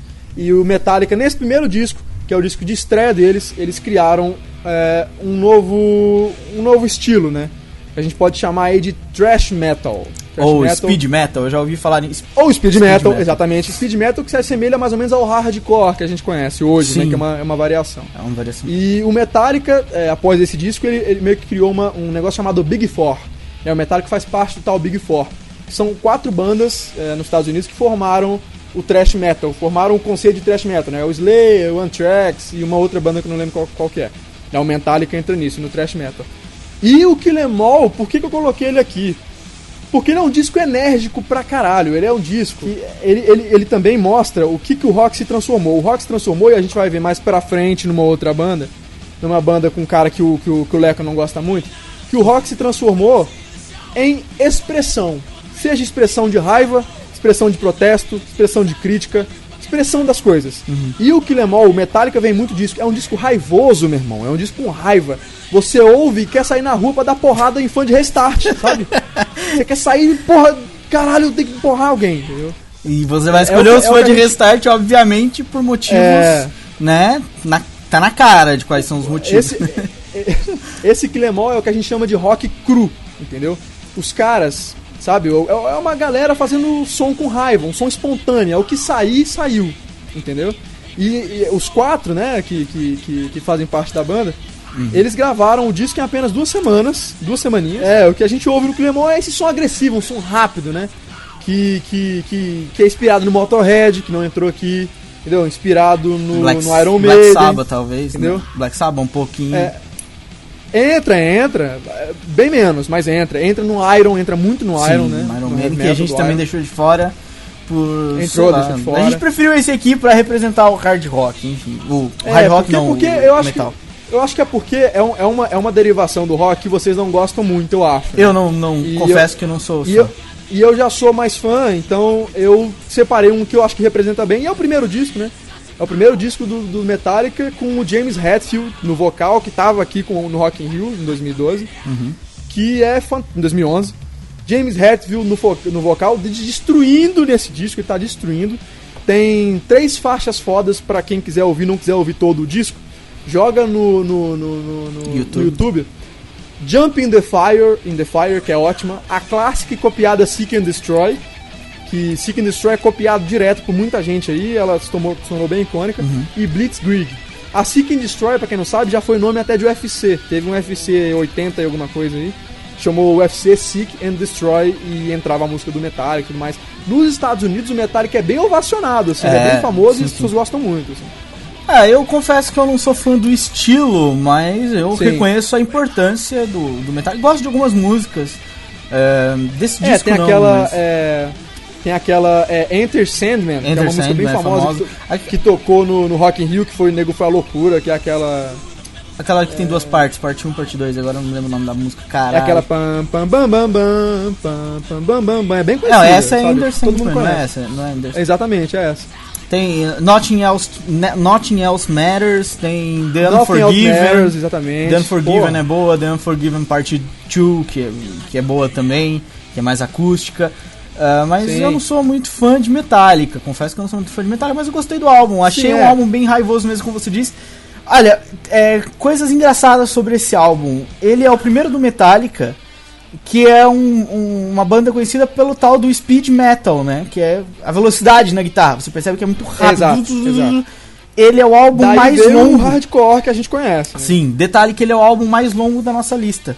Mas é o speed metal, mas ele é o álbum mais longo da nossa lista até agora. Sim, ele tem. Uma hora e cacetada. Ele tem 12 faixas, 12 faixas, com é, uma hora e dois minutos. Uma hora e cacetada foi um apelo da minha parte.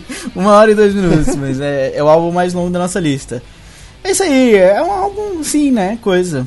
É, É, pra quem gosta do gênero, né? Pra quem gosta desse, dessa pegada mais pesada do rock, das guitarras pesadas, do barulho. É uma ótima pedida. do barulho- da composição do barulho, é esse, entendeu? Vai atrás de. E é, é o, é o- é o disco de estreia do, do, do Metallica, já com essa pegada de, de representar o rock como algo de expressão, assim. É bem interessante. Eu acho que por- de- deveria ouvir. Por que, que ele deve ser o, o, o que você tem que ouvir? Talvez ele não seja o melhor do Metallica. Acredito que não seja, mesmo não sendo fã. É, é, assim, de qualidade musical não é, de fato. ah, ah, mas aí Porque que ele tá. foi feito rápido, né? Ele foi feito rápido e com pouca grana, eles estavam começando. Aí, mas aí que tá o, o, o fato importante, é porque eles não têm. Por isso que ele é bom. Eles não Justo, têm que ele é influência de empresários, ele não tem influência de mídia, ele não tem influência de, de business, só querer vender, sabe? Ele não tem é, nada disso, ele não tem censura, ele é né, feito com o que os caras gostam de fazer. E o álbum iria se chamar Metal Up Your Ass. que é um nome genial, mas aí eles É mudaram. um nome muito bom. É um nome muito Você vê essa coisa de, de- dos caras serem agressivos, né? É o nome da porra do álbum. Né? Tem uma coisa do tipo, metal enfiado na sua bunda. Metal pelo seu cu acima. Exato, eles querem botar. É, é- é nesse sentido, de passar a mensagem empurrando, sabe? E é essa raiva. É interessante. Eu Acho que quem, quem curte o gênero deveria ouvir. E se já não ouviu, pelo amor de Deus. Exatamente. Vamos lá, próximo álbum. Próximo álbum, Leandro. chama o vamos próximo lá, álbum, lá. então. Eu- eu- Excelente álbum, excelente. eu- Sintam a, a ironia na, na voz de, Pedro Luiz. Não, não, que isso, eu sou muito fã. Você tá maluco, você tá louco? Eu gosto pra caralho do álbum. Ah, o próximo álbum é um álbum nacional. Ou- Ouça o Chupa Estados Unidos. Os Chupa Estados Unidos. Ah, o álbum é o da Legião Urbana 2, é o segundo, e é chamado 2, de 1986. E ele é o álbum mais destoante aqui da, da brincadeira, porque ele é um álbum, apesar da Legião Urbana ser uma banda de rock, que é, foi formada da, de- da nascença de uma banda de, de, de punk rock, ele é um álbum mais folk do que o. ou mais romântico, vamos chamar assim, do que o resto da própria discografia da Legião, da própria disco- discografia desse podcast. Eu, é, eu, eu gosto de Legião, acho muito legal, acho a influência que teve muito boa, inclusive é, é um assunto polêmico. É, porra, meu pai me ensinou a gostar de Legião desde cedo, eu sou muito, muito fã, assim. Antes de conhecer todos os icônicos, eu, eu ouvia Legião, sempre ouvi, gosto bastante. Mas tem essa influência clara, e, e já foi até comentada pelos próprios integrantes, o Vila Lobo já falou, do YouTube. Eu costumo chamar o Legião Urbana de YouTube brasileiro, assim, sabe, brincando.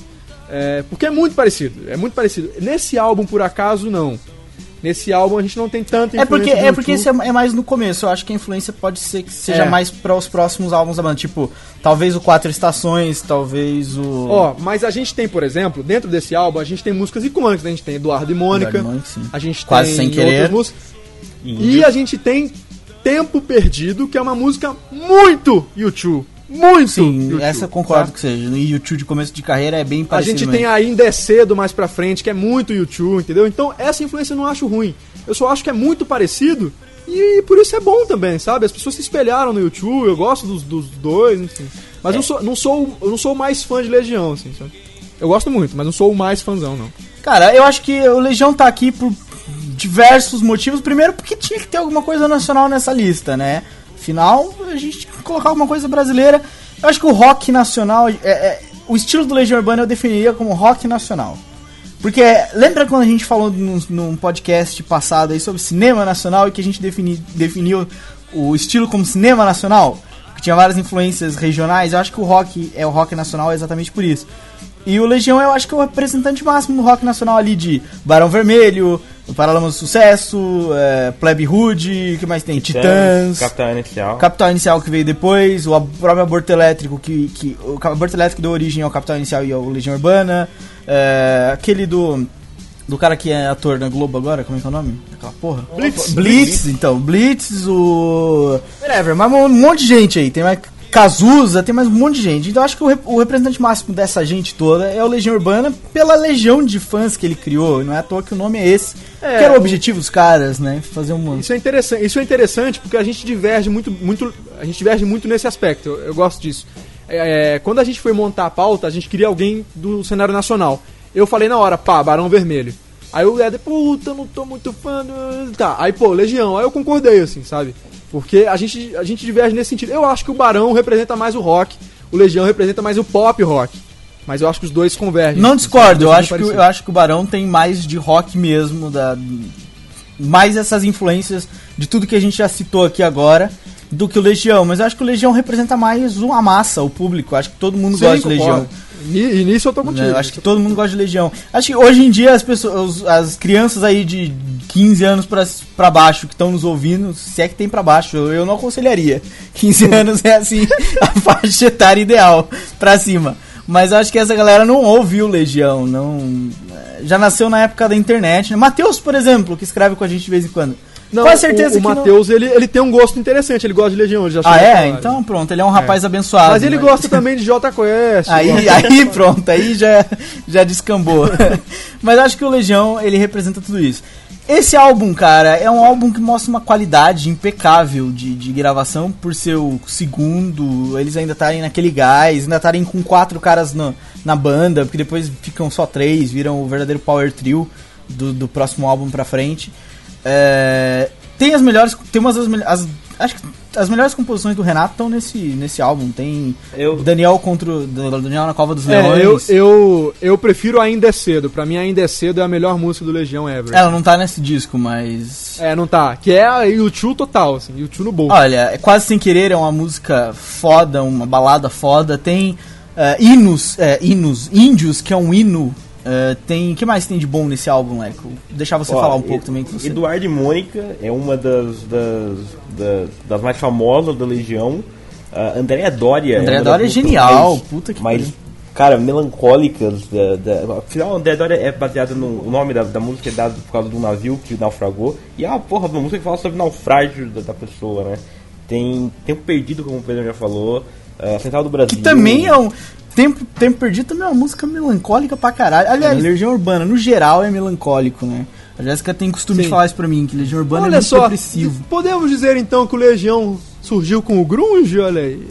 Ó, antes da Não, não, É, não, isso- esquece que eu falei, Não. não tem nada a ver. Ah, o, o legal desse álbum em específico é porque o Renato Russo fazia parte do Aborto Elétrico e enfim, o Aborto Elétrico acabou por uma, um- uma, uma série de razões e ele passou uma época da, da, da carreira dele que é- eu posso definir isso como uma época brega da carreira dele, é quando ele era o tal do trovador solitário, que ele fazia shows só com violãozinho, ele ia tipo um show de punk rock e ficava com um violãozinho tocando as musiquinhas de, de mais breguinhas dele. E esse álbum, o 2, é, é uma espécie de, de da Legião Urbana pegar essa época dele de Trovador Solitário e trabalhar isso como banda, sabe? Então é, é por isso que eu acho ah, esse álbum um álbum muito específico da Legião. Não sei se é o melhor, não sei se é o mais recomendado, mas é o mais ah, específico, sabe? É o mais coisa. É, eu acho que a gente, a gente ficou na dúvida, né, pra escolher qual álbum que a gente ia colocar aqui, né, Leco? É, Era ou esse ou o descobrimento do Brasil que a gente quer colocar. não, era? ou Não, quatro as quatro estações. Mas, cara, esse é, é- Apesar de ele não ter um grande. Não tem um grande hit, não tem Será, que é o grande hit, que é do primeiro álbum. Não tem Faroeste Caboclo, não tem Pais e Filhos, não tem Ainda é Cedo, que o Pedrão citou, que é um hit, não tem Há Tempos. Ou seja, não tem vários hits da Legião, mas- apesar de ter alguns bons nesse álbum. É, mas é um álbum que eu acho que é impecável de cima e embaixo, é um álbum que tem uma qualidade de gravação sensacional. é, enfim, não, tinha que ser esse, né? Tinha- Olha, tinha, tinha que ser esse, mas também podia ser outro, mas tinha que ser esse. Mas tinha que ser esse, é isso aí.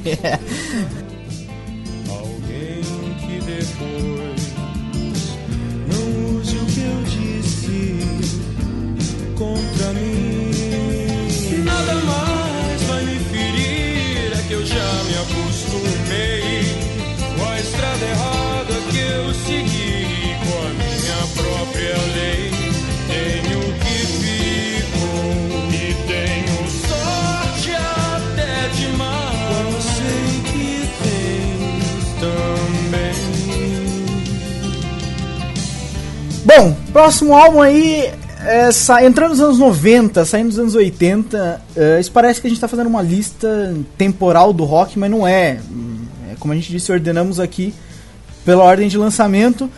Anos 90. Pela ordem de lançamento e por gênero. Por Veja gênero você também. que temos um gênero novo aqui na lista. Que é Nevermind, do Nirvana, 1991. Puta que pariu, meu irmão. Olha só. Considerado por muitos um dos melhores álbuns da história e é o considerado o melhor álbum dos anos 90, Nevermind. Eu discordo, mas vamos lá. Veja você, veja você. Aconteceu agora há pouco que o chorão do Charlie Brown Jr. morreu, né? E a gente comentava lá no, no- Facebook e tudo mais que uma das bandas que mais dialogava com a geração de jovens e tal era o Charlie Brown, né? Pros anos 90, meu querido, o Nirvana com Nevermind, ele não só dialogou com a geração que estava crescendo ali nos anos 90, como criticou essa geração sendo, sabe, estando inserido nela. Era uma coisa muito bizarra. Porque o, o- o Kurt Cobain e o pessoal do Nirvana era dessa geração que buscava prazer por prazer, que se drogava por se drogar, sabe? E as músicas se dialogavam muito com essa galera. Assim como o Charlie Brown dialogou com o pessoal daqui do Brasil, é, nessa, na época que, que, enfim, tava no auge, o Nirvana na época serviu como, como essa área de escape, falou, falou diretamente com aquela geração dos anos 90, que já começou a crescer já sem metiolate, entendeu? é a minha geração, sabe? É, é nesse sentido que eu tô falando. São, são, são, são as crianças, né? Cara, eu acho que Nevermind, ele é um disco, ele é tal qual o Back in Black do ACDC. Se você fala de Nirvana, todos os hits do Nirvana estão aqui no Nevermind. Apesar de terem outros discos, esse não é o primeiro dos caras, é o segundo. Aliás, é uma constante aqui ser o segundo álbum das bandas. Olha, fica a dica: segundo álbum de banda, bomba. Olha aí. Na nossa lista aqui, ou é segundo ou é oitavo. Tem duas vezes o oitavo e tem o resto todos de segundo álbum. Vamos Fora. esperar pelo segundo álbum do Restart. Vamos. Então.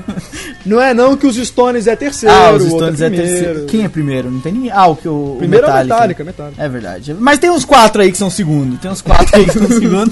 segundo álbum bomba. Voltamos aos Estados Unidos também, né? Vale lembrar isso. Olha aí. É uma pena. Lembrando que eu queria fazer um comentário aqui. Hum. O, o Smell Like Teen Spirit, que é o single desse disco, Que é o. que é uma música imortal, foda pra caralho, virou o hino do Nirvana. Smell Like Teen Spirit é o hino do Nirvana. Sim, sim. Criticava, ele criti Smell Like Teen Spirit, né, é, cheira como um, um espírito jovem, né? Uhum. É, criticava essa geração dos anos 90 que buscava prazer pelo, pelo prazer, assim, sabe?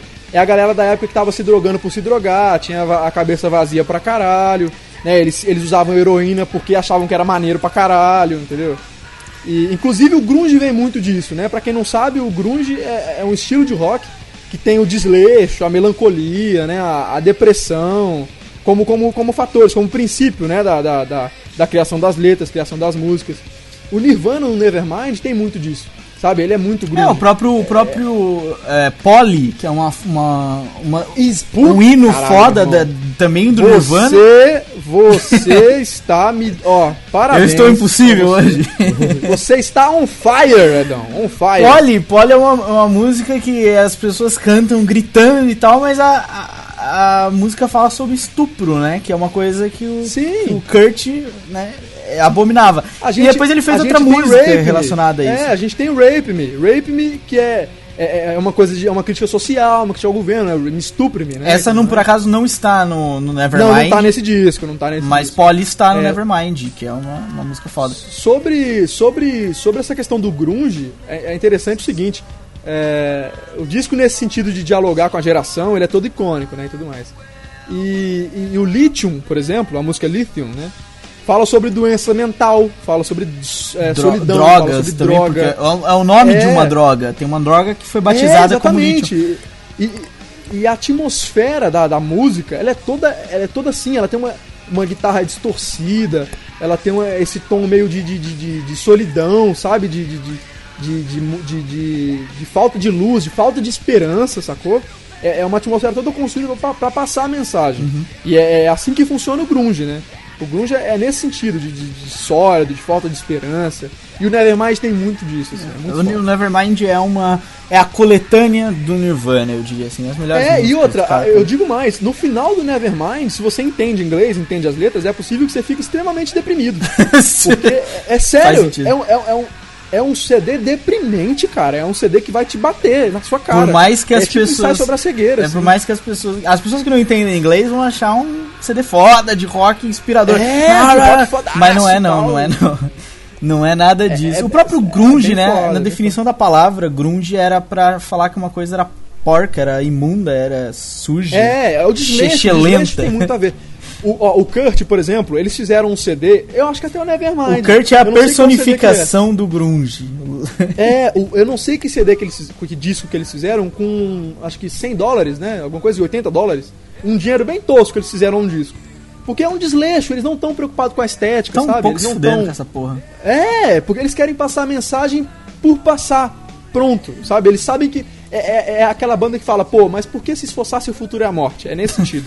É bem Nietzsche a pra- parada. Não, é sério, é bem Pra ele foi é um pouco Nietzsche. disso mesmo, né? Foi.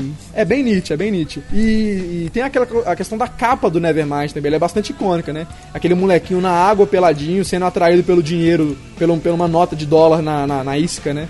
O Simpson já brincou Aí, com isso Leco, você falou de capas, capas icônicas. Capas icônicas, essa é mais uma capa Essa é icônica. mais uma bem. Bem icônica. icônica, bem icônica. Leco, você É, não o- gosta do, do Kurt Cobain, não é? Você. Olha, É, eu não tenho fala aí nada que depois eu contra- completo. Eu não tenho nada contra o Nirvana, eu, eu, eu nem discordo de nada do que vocês falaram. O meu problema todo com, com, com aproveitar o Nevermind é que eu acho que o Kurt Cobain é um babaca. Desculpa. Opa! Por que, que você acha isso? Tem, tem argumentos? Tem argumentos? Olha, eu tenho argumento de que ele é um imbecil. Mas- Ok, não é um argumento, mas vai, continua. Não, o problema é assim, é como vocês diziam, que ele criticava toda essa quantidade de coisas. Mas ele fazia, né? Mas ele era. Não, então, ele Então, tava é que inserido tá. nessa. Pro... Ele é a contradição, entendeu? Ele é aquele. Sim. Eu sim. acho- eu acho É um que- argumento, é um argumento. Ele Eu não passa que- como exemplo, né? Ele critica, mas ele mesmo faz. Então, quer dizer, que exemplo que ele tá dando, né? Exato, é aquela coisa de, de o sujo falando do mal lavado. Entende? Mas, mas, é, mas é isso que é o grunge, entendeu? Ele sabe que existe isso, sabe que é ruim, mas ele faz porque ele sabe que um dia ele vai morrer, foda-se. É, é isso que é o Aí grunge. que tá, entendeu? isso é bizarro. eu acho isso uma babaquice tremenda. Sim, eu acho, ok, concordo tipo, contigo, a minha filosofia, filosofia de vida é, entre si eu acho babaquice, entendeu? Eu acho, Sim, concordo, eu que- total. O que eu acho? Eu acho que é o excesso de de querer ser especial, de querer ser, ó, meu Deus, De se destacar, né? olhem só como eu sofro, sabe? Eu acho que o Kurt Cobain ele, ele era igual o Renato, o Renato Russo tinha isso também. Olha, e Só não é à eu vou fazer toa, eu vou fazer a ligação aqui só porque eu sou um cara legal e sou basicamente uma enciclopédia, Wikipédia da música. É, Renato Russo cantava em seus shows Lithium, que é a música do Nirvana, desse disco. É, até o Caetano já cantou aquela. É, acho que Come é, ele cantou. Memoria, né? É Lithium, né? Não, ele cantou as Were, eu acho. Mas o Renato Russo tem um disco da Legião ao vivo, que é o. Como é que se diz Eu Te Amo, se eu não me engano, que é um disco duplo. E ele encerra Metal contra as Nuvens com Lithium. Metal contra as Nuvens, que é a música mais foda da Legião. É, ele encerra é- com Lithium, ele canta Lithium no fim da música, é uma versão acústica. É, o, o, o Leco, sobre isso que você falou é interessante, né? Porque se a gente for falar pra, parar pra olhar, os caras que escreveram o nome na história são todos retardados. Veja você. Fred Mercury, viado, pegou AIDS, morreu. Legião, pegou AIDS, morreu. Kurt, overdose. Sabe, é nesse sentido. Os caras que revolucionaram por dialogar com a geração, por transformar gênero, por criar gênero, são todos esses caras que na filosofia, na pessoa, são uns idiotas. O problema com o Kurt, assim, é o mesmo problema que eu tenho com o Renato Russo, com uma diferença que, enfim, por algum, eu acho, eu gostei do- da Legião Urbana antes do, de saber do, a- do Renato Russo como pessoa. O meu problema é assim, é, o Kurt Cobain, ele, assim como o Renato Russo, como eu já falei, ele queria ser de sofrido, sofrido.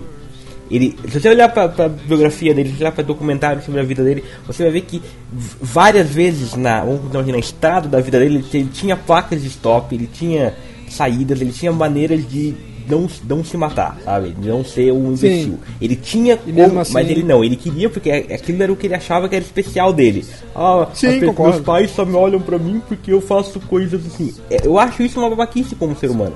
É o meu problema. Concordo, concordo contigo, E, concordo e- contigo. e uma vez que a música dele é na- nasce disso tudo, eu não consigo gostar da música dele. Porque eu, eu não consigo gostar da filosofia da música dele. Entendo, entendeu? entendo. Eu entendo, entendo o que você quer dizer. Não, é não, tipo não. o cara não gostar de um filme porque não gosta do ator. Não, não é isso. Não é, não é porque. por É, claro que é. Não, eu posso não gostar, por exemplo, do, do, do Johnny Depp, mas ele não coloca a filosofia dele. Eu Não, posso... mas é o que você tá falando. Olha só, veja bem, você não gosta do Kurt e não aprecia a música.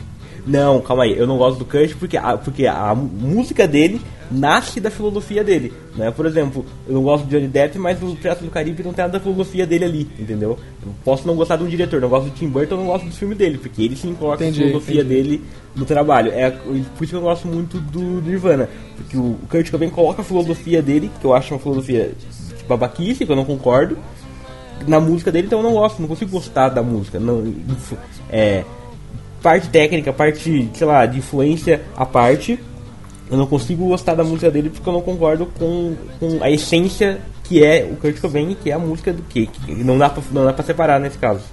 Entendi, entendi. Tá entendido, cara. E só pra gente fechar, só pra gente fechar o Nevermind aqui, Kurt Cobain, vocal monstruoso nesse disco. Mas é só baixo- também, eu, eu diria que eu diria que é o resto da parte técnica é grunge, é sujo, é imundo, é, É é, sujo, mal sim. feito, é, é Sim. desincronizado, não tem E técnica é isso, que eu, nenhuma. é isso que eu vou comentar, é isso que eu vou comentar. No baixo tá o Chris Novoselic, que é um cara foda também, mas que acompanha do mesmo jeito. O baixo, o baixo no Nirvana ele é muito presente, até quando tá muito sujo, muito muito barulho, você ouve o baixo.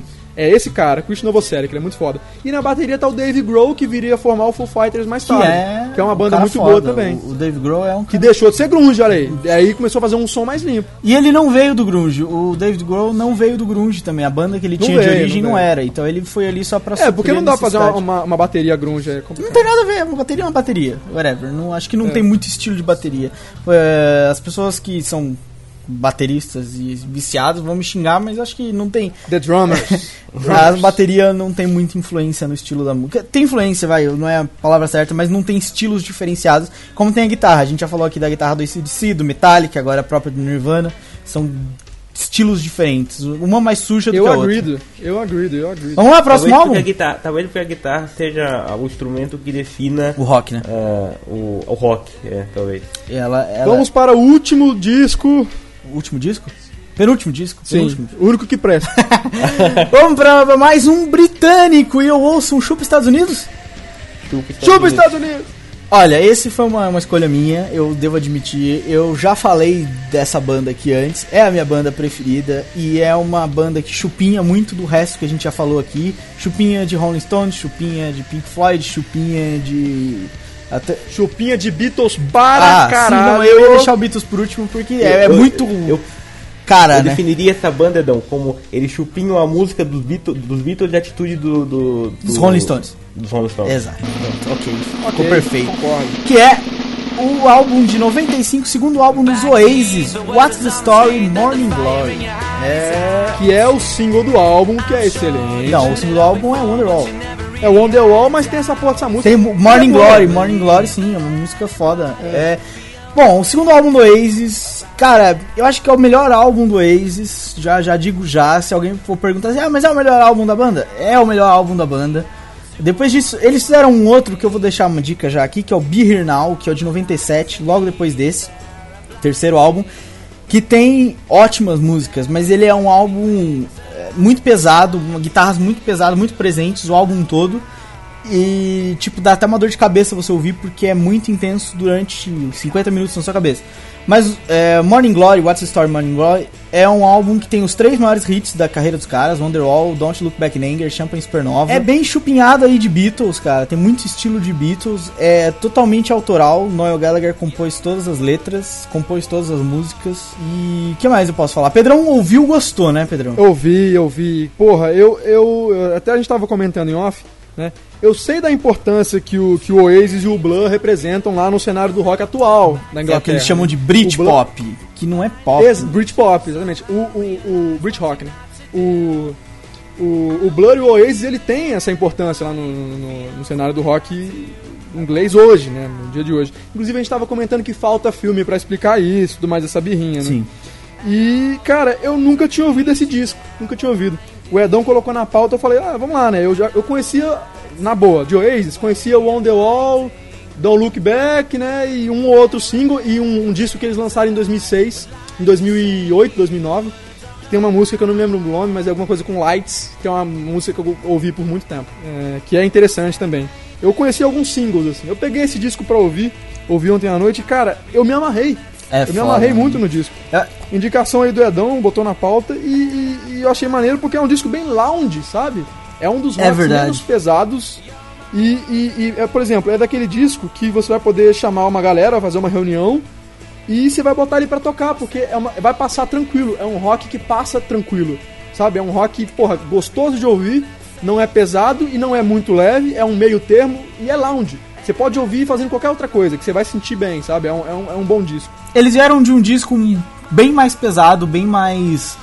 É, mais Rolling Stone de ser, o jeito mais Rolling Stone de ser, que é o Definitary Maybe, que é o, é o primeiro disco deles, que agora foi relançado, acho que o ano passado, ano retrasado, comemoração aos, aos 20 anos do disco. E esse foi um disco muito mais pop, eu diria que é um, um, um pop rock bem mais pegado. É, é um. é- foi quando, que nem o Pedrão falou, da, da Blur Oasis, foi o, o álbum definitivo pra acabar com essa porra. Porque o, o primeiro álbum deles, eles já tinham essa rincha de antes de, de gravarem um primeiro álbum, daquela parte do underground e dos shows pequenos. E o primeiro álbum deles foi muito disputado. E vem o What's the Story Morning Glory com Underwall, que puta que pariu, derrubou tudo, tipo. É, o, o, Hum, fala. o, o On The Wall, é, o On The Wall virou a música da galera deprê por muito tempo. Muito, Muito tempo. muito. E virou um hino do Oasis, é a melhor. Não, Virou, não acho que, virou. eu não acho que seja a melhor música, mas quem não conhece o Oasis, quem não é fã de Exato. Oasis, é a música que conhece do Oasis é Wonderwall. Edão, Edão, pra mim, o Oasis era o On The Wall. Exato. E essa que eu mandei no Skype. É, é, é o. É, Que é do disco sim, novo. sim, é sim, do sim, sim, é novo. o do Dig, Dig Outer Soul. É, exatamente. Eu ia, eu ia falar ela Ah, daqui a pouco. Porra, o, o disco é muito maneiro, cara. É, é interessante esse exercício que a gente fez, sabe? É, de deixar um pouco o preconceito de lado e ouvir um disco, porque às vezes você fala, porra, não gosto, mas tu nunca ouviu a parada. É, né? eu, eu confesso. E aí eu, porra, eu eu confesso. ouvi o Oasis, o peguei o disco, porra, me amarrei, eu vou atrás do resto. Ou, ouça Oasis, principalmente o próximo, o Be Here Now, que eu já indiquei. Eu gosto mais do Be Here Now, mas é porque é o meu gosto. Mas eu sei que esse, esse álbum é muito mais importante pro rock, é muito mais importante para que você goste, passe a gostar de Oasis. Se você quer ouvir uma coisa diferente, que é o objetivo do podcast, é esse o álbum que você tem que ouvir. Tem vários singles. Acho que esse aqui é igual o Nevermind, é igual o Back in Black. Todas as músicas são ótimas. Soul Might Say é Exato, ótimo, exato. Cast No Eu- eu Shadows. senti isso, eu são, senti isso. são todas músicas que tocam em shows até hoje. Até hoje não, porque eles já não. A banda já acabou. Não fazem. a banda já acabou em 2008, para aí, 2009. É, mas todas elas são músicas que tocavam em shows e tem nos DVDs e etc. Então, são músicas famosas. O que, que eu definiria, definiria o What's the Story Morning Glory como o álbum que pegou tudo que veio de antes do que a gente falou até agora e sintetizou num álbum só. Ele tem, ele tem até de ACDC aqui com o Soul Might Say, eu diria que ele tem ACDC. Ele tem Beatles no próprio Wonderwall, no próprio Don't Look Back in Anger. Ele tem é, Rolling Stones no Morning Glory. Ele tem Pink Floyd no Champagne Supernova, que é uma música com, com longos, é, longas distorções de guitarras. Ele tem muito de Pink Floyd e de, de Queen. Então, eu acho que é um álbum que é, sintetiza tudo que a gente falou aqui do, do britânico, obviamente. É claro que eles não têm Metallica aqui, mas do britânico eles pegam tudo que a gente já citou e sintetizam num álbum. Eu acho que é, é muito isso, Oasis. E Tem até um pouco de Nirvana também, com o, o Noel Gallagher chutando a bunda do Kurt Cobain. Cara, aí que ó, você vê a diferença ó, postura, de filosofia, de, de o, cada banda tem o seu líder ah, musical, ideológico, ou religioso. é o front sei lá, lead, né, que eles chamam. é. O Noel Gallagher é esse cara no Oasis. E pra você ver a diferença de postura entre Noel Gallagher e Kurt Cobain. São caras da mesma época, são caras que meio que falaram pro mesmo público, apesar de serem países diferentes. Naquela época não tinha esse negócio de, de globalização, mas eles ainda falaram mesmo com a galera da mesma geração, mais ou menos. E a diferença, sabe, entre, de postura em qualquer assunto. Em qualquer assunto você destaca como o Noel Gallagher é um, um ponto do, do- um extremo do do, Do Kurt Cobain. amplo. é e o Kurt Cobain é outro extremo Não, e detalhe? São é que o, caras- o, o, o Noel, ele não é um cara, tipo, que nem você falou, ah, o Kurt ele quer ser o cara, o coitadinho, e ele faz questão de mostrar que ele é o coitadinho. O Noel é o coitadinho, mas ele não faz questão de mostrar. ah o- ele não é Ah, ele é mais ou coitadinho, menos. ele é o porra louca mano Ele é um porra louca, mas é, pode ser um fato que, pra quem não sofre disso, pode ser um fato idiota. Mas o cara começou a trabalhar com 10 anos de idade e ele sofre de dislexia. E ele é o principal compositor, compôs todas as músicas de todos os álbuns do Oasis. Quer dizer, tem agora nos dois últimos álbuns tem música do irmão, mas é um ou outro, o resto ele compôs todos. O cara sofre de dislexia. Sabe por que, que o Under, é Sabe por que, que o Underall Isso é chama o fantástico. Underall? Porque ele confundiu a palavra. Era Wonderful pra ser o nome da música. E chama o Underall porque ele é disléxico, sabe? Então, o detalhe, ele nunca fez aula de guitarra, nem nada disso, ele só sabia tocar quatro acordes. Se você pegar um violão, pegar os quatro acordes que ele sabia tocar, você toca todas as músicas desse álbum. Depois ele começou a melhorar isso, obviamente, né? Claro, depois de, de 3, 4 álbuns, anos de estrada, o cara vai melhorando, não é possível que não melhore. Mas a- a- os acordes de Wonderwall é o mesmo de Hello, é o mesmo de Soul Might Say, é o mesmo de Cast No Shadow, é o mesmo de Morning Glory, é o mesmo de Champagne Supernova. Com, com o mesmo acorde você vai tocar todas essas músicas. Os solos que ele fazia não é porque ele era um cara bom de guitarra, é porque o cara ficava experimentando, sabe? Ficava experimentando até sair, sabe? Então, eu acho que ele é um cara que teve dificuldades pra fazer a parada, mas não se deixou parar por isso. Por isso é que eu gosto tanto dele e da banda e, e tudo isso. o que, eu falei, ele é o, ele é o extremo oposto do Kurt Cobain em termos de. Porque banda. Gente tem que falar uma coisa, é, banda de rock é diferente, por exemplo, de orquestra ou de música clássica. Banda de rock depende do, do, de quem canta.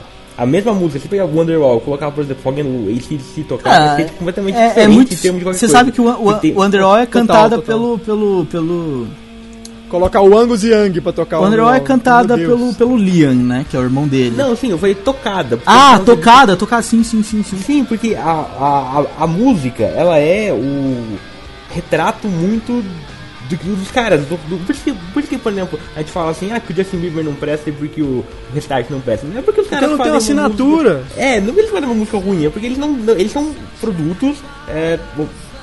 Construídos, Exatamente. é. E esses caras não são. Quando você coloca. E tem muita identificação com a pessoa e não com a música, assim, em caso. É, o, o Noel Gallagher é isso. Imagina o Kurt Cobain se tivesse dislexia. Porra, esse é o, o cara mais mimimi da história do planeta, velho. Entendeu? E o Kurt Cobain e o, e o Noel Gallagher é o contrário. Então você vê, o Noel Gallagher fala assim, ah, tem dislexia, foda-se, eu vou cantar aqui as merdas que eu quiser. Então tem muito. Caralho, é tipo de postura diferente. Por isso que eu não. Eu sou mais Oasis do que Nirvana. Ah, isso sem ah, dúvida. Por acaso esse também eu gosto muito especial, mas esse foi um dos, um dos meus álbuns favoritos. Graças Me a Deus. amarrei, não, não, não tinha ouvido. Pô, Redão, valeu. Gostei mesmo. gostei. É, é foda, é um disco foda, gente. Vocês têm que ouvir. Sem preconceito, tem gente que acha que Oasis é um pouquinho de. Por ser bem mais recente, ah, é muito copiado do Beatles.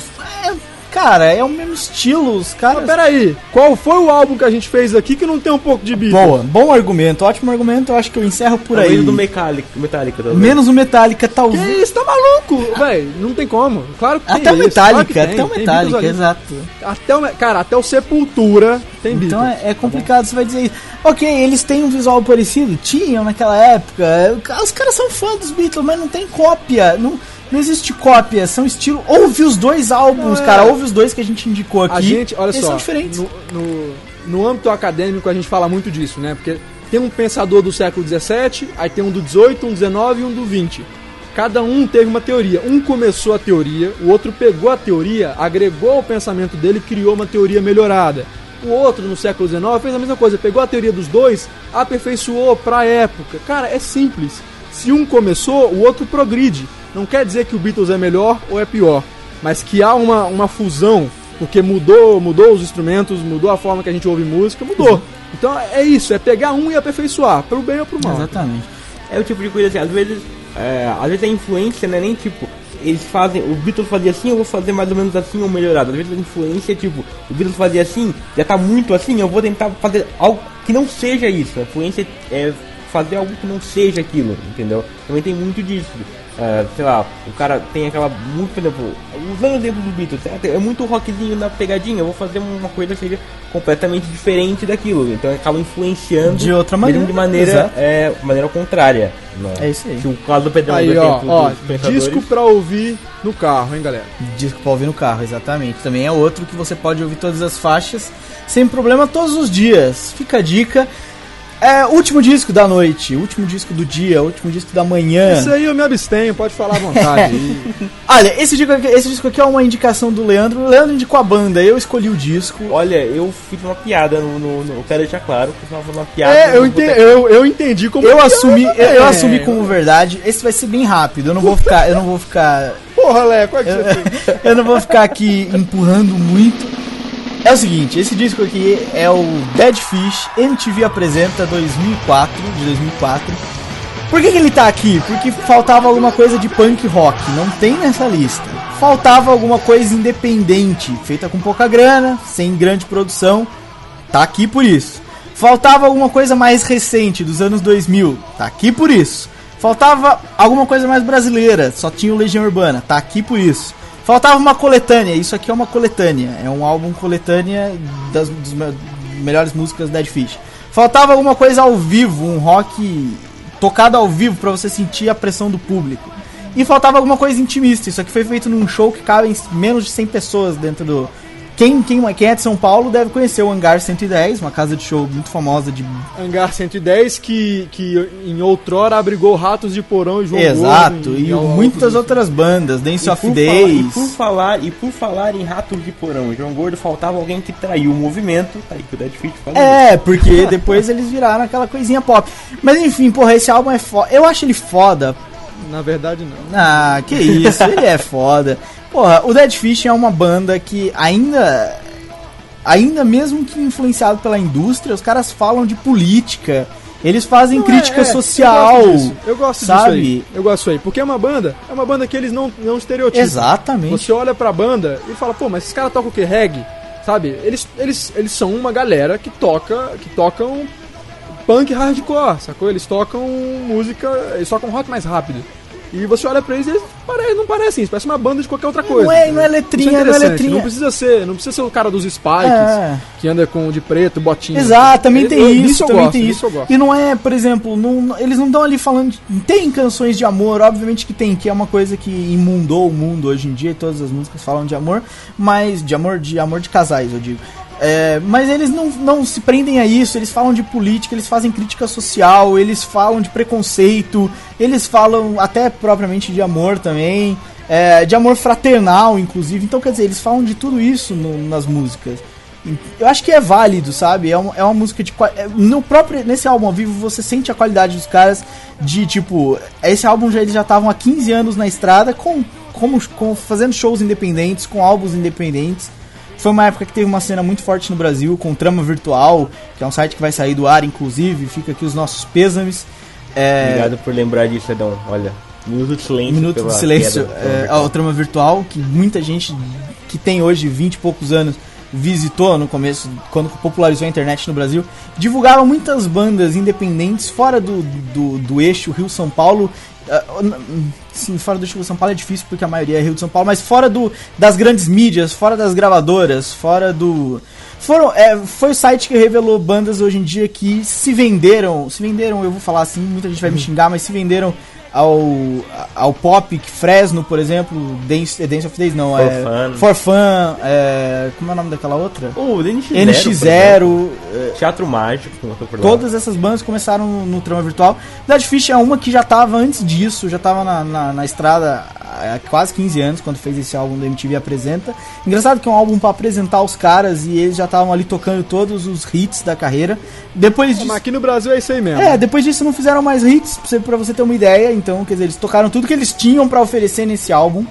É, eu diria que foi o álbum de encerramento deles ali, porque depois só vieram, só veio merda. A minha opinião de merda é que só veio merda. Pode, quem goste muito da banda vai discordar disso, obviamente, acredito que sim. Mas, cara, é um álbum que você sente tudo isso. Você sente é, a falta de rótulos dos caras, você sente a pegada política dos caras, você sente a pressão num show ao vivo, num, num lugar que cabem 100 pessoas e o palco tá tipo, você consegue, em qualquer lugar que você esteja, você consegue segurar no, no- na perna do vocalista e puxar ele se você quiser. O cara se joga na galera, então é uma parada que dá pra sentir o que é rock ali. É o, vamos dizer que vamos dizer assim, que esse álbum, é, esse disco é o retrato do cenário do começo dos anos 2000 da música brasileira. Exato. Vamos, vamos, vamos, vamos ficar com isso. Tá o link do YouTube aí se você quiser assistir, porque eu acho que esse álbum tem que ser assistido e não ser ouvido. Tá ok, né? Ok. Falou, falou tá falado, né? Falou, tá falado. Eu não sou tão fã, eu nem parei pra ouvir bem, assim. Eu ouvi agora de manhã, assim. Então eu não, sou, não posso dizer com propriedade. Mas eu gostei nesse sentido. Os caras não são um estereótipo, por exemplo, pra vender alguma Ah, coisa, sim. sabe? Eles são uma galera, tipo eu, você e Leco, assim. E acho que isso é o melhor. E- e É, é por isso que eu escolhi. Eu poderia escolher qualquer outro álbum brasileiro. Eu poderia escolher uma coisa do Skank aqui pra colocar um coisa mais- um, um ska, Ah, se fuder. uma coisa assim. Não, o, o Skank é pop rock, é outra parada, é, é outra coisa. É, Podia ter colocado aqui um Bocas Ordinárias do Charlie Brown podia né? colocar um Charlie Brown Jr., podia colocar um CPM. Charlie Brown é meu ovo, não, ah não. tô gente, brincando, tô Charlie brincando. Brown não é rock, tá? Mas eu acho que esse álbum encaixa bem. Ele não tá entre os 10, afinal a gente tem 11. Então ele foi ali uma sobressalência. Eu acho que ficou legal, cara. É, não, não dá pra descartar ele assim, apesar dele não ser uma grande produção como todos os outros acima. Por incrível que pareça, a gente não indicou nenhum que seja. Só o, o do Metallica, que é o primeiro álbum da carreira dos caras. Os outros, nenhum deles é. É, que foi na raça, o resto o, é o resto já é tudo em grande produção, e depois que os caras já tinham feito sucesso, então esse é o único que é assim. na raça também, sabe? Na, na mesma raça que o Metallica. Então, cara, acho que vale a pena, vale assistir. Esse tem que ser assistido, não tem que ser ouvido. É, obviamente que ouvida na mesma, mas assistir você sente a pegada da coisa, sabe? É diferente. Então é isso aí. Fechamos aí a parada? Isso aí, galerinha. Deixa eu só complementar. Ah. Vejam vocês duas coisinhas. Um, Estados Unidos se fudeu porque rock não vem de lá. O melhor rock não vem de lá. Isso é claro, concluímos aqui. E outra, você provavelmente viu que tá faltando The Doors, tá faltando Clash, tá faltando Radiohead, é, Radiohead, tá faltando Radiohead, Motorhead, tá faltando Pearl muita Jam, coisa, muita tá coisa faltando boa. The Who. Tá faltando Pearl Como Jam, tá faltando porra, The Who, Jam, tá fal- faltando Johnny Cash, tá faltando The Who, Bob The Yes, Dylan. Bob Dylan, David Bowie, Tá faltando The Bruce Smith, talvez. tá faltando Red muita- Hot Chili The Smiths, Peppers, fal- tá faltando The. Strokes, White Stripes, tá faltando muita coisa. Então olha só, guarda que num futuro A próximo gente volta a falar de gente rock, a exatamente. E mande a sua lista, quais são os 10 álbuns que te fizeram gostar de rock? Ou 11, se você preferir ficar em cima do muro como a gente. 11 álbuns que te fizeram gostar de rock. Falta muita. Porra, falta Mamonas Assassinas, como a gente não falou de Mamonas Assassinas. Não, mas vai vir, vai vir. É isso aí, galera. Até semana que vem, então. Não esqueçam de participar na promoção. Quem tá ouvindo pelo iTunes, entra lá no site, vê o post. Tá, em- tá no post, tá no, no texto do post, tá o, o wi- widget, widget pra você participar da promoção. Não esqueça de participar, ganhar a camiseta bacana, bonitinha, gostosinha. E. Boa, galera. Até semana que vem. E, e- e até todo falou e vai ouvir. Cara, ouve tudo isso aí, tá? Isso é necessário pra sua vida. É isso aí.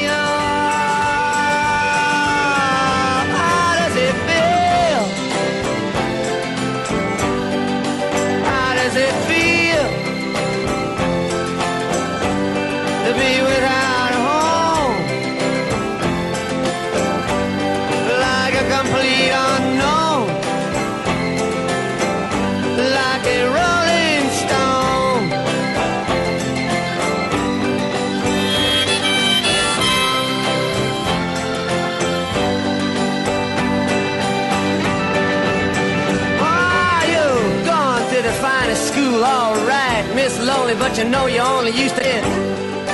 Juiced in it.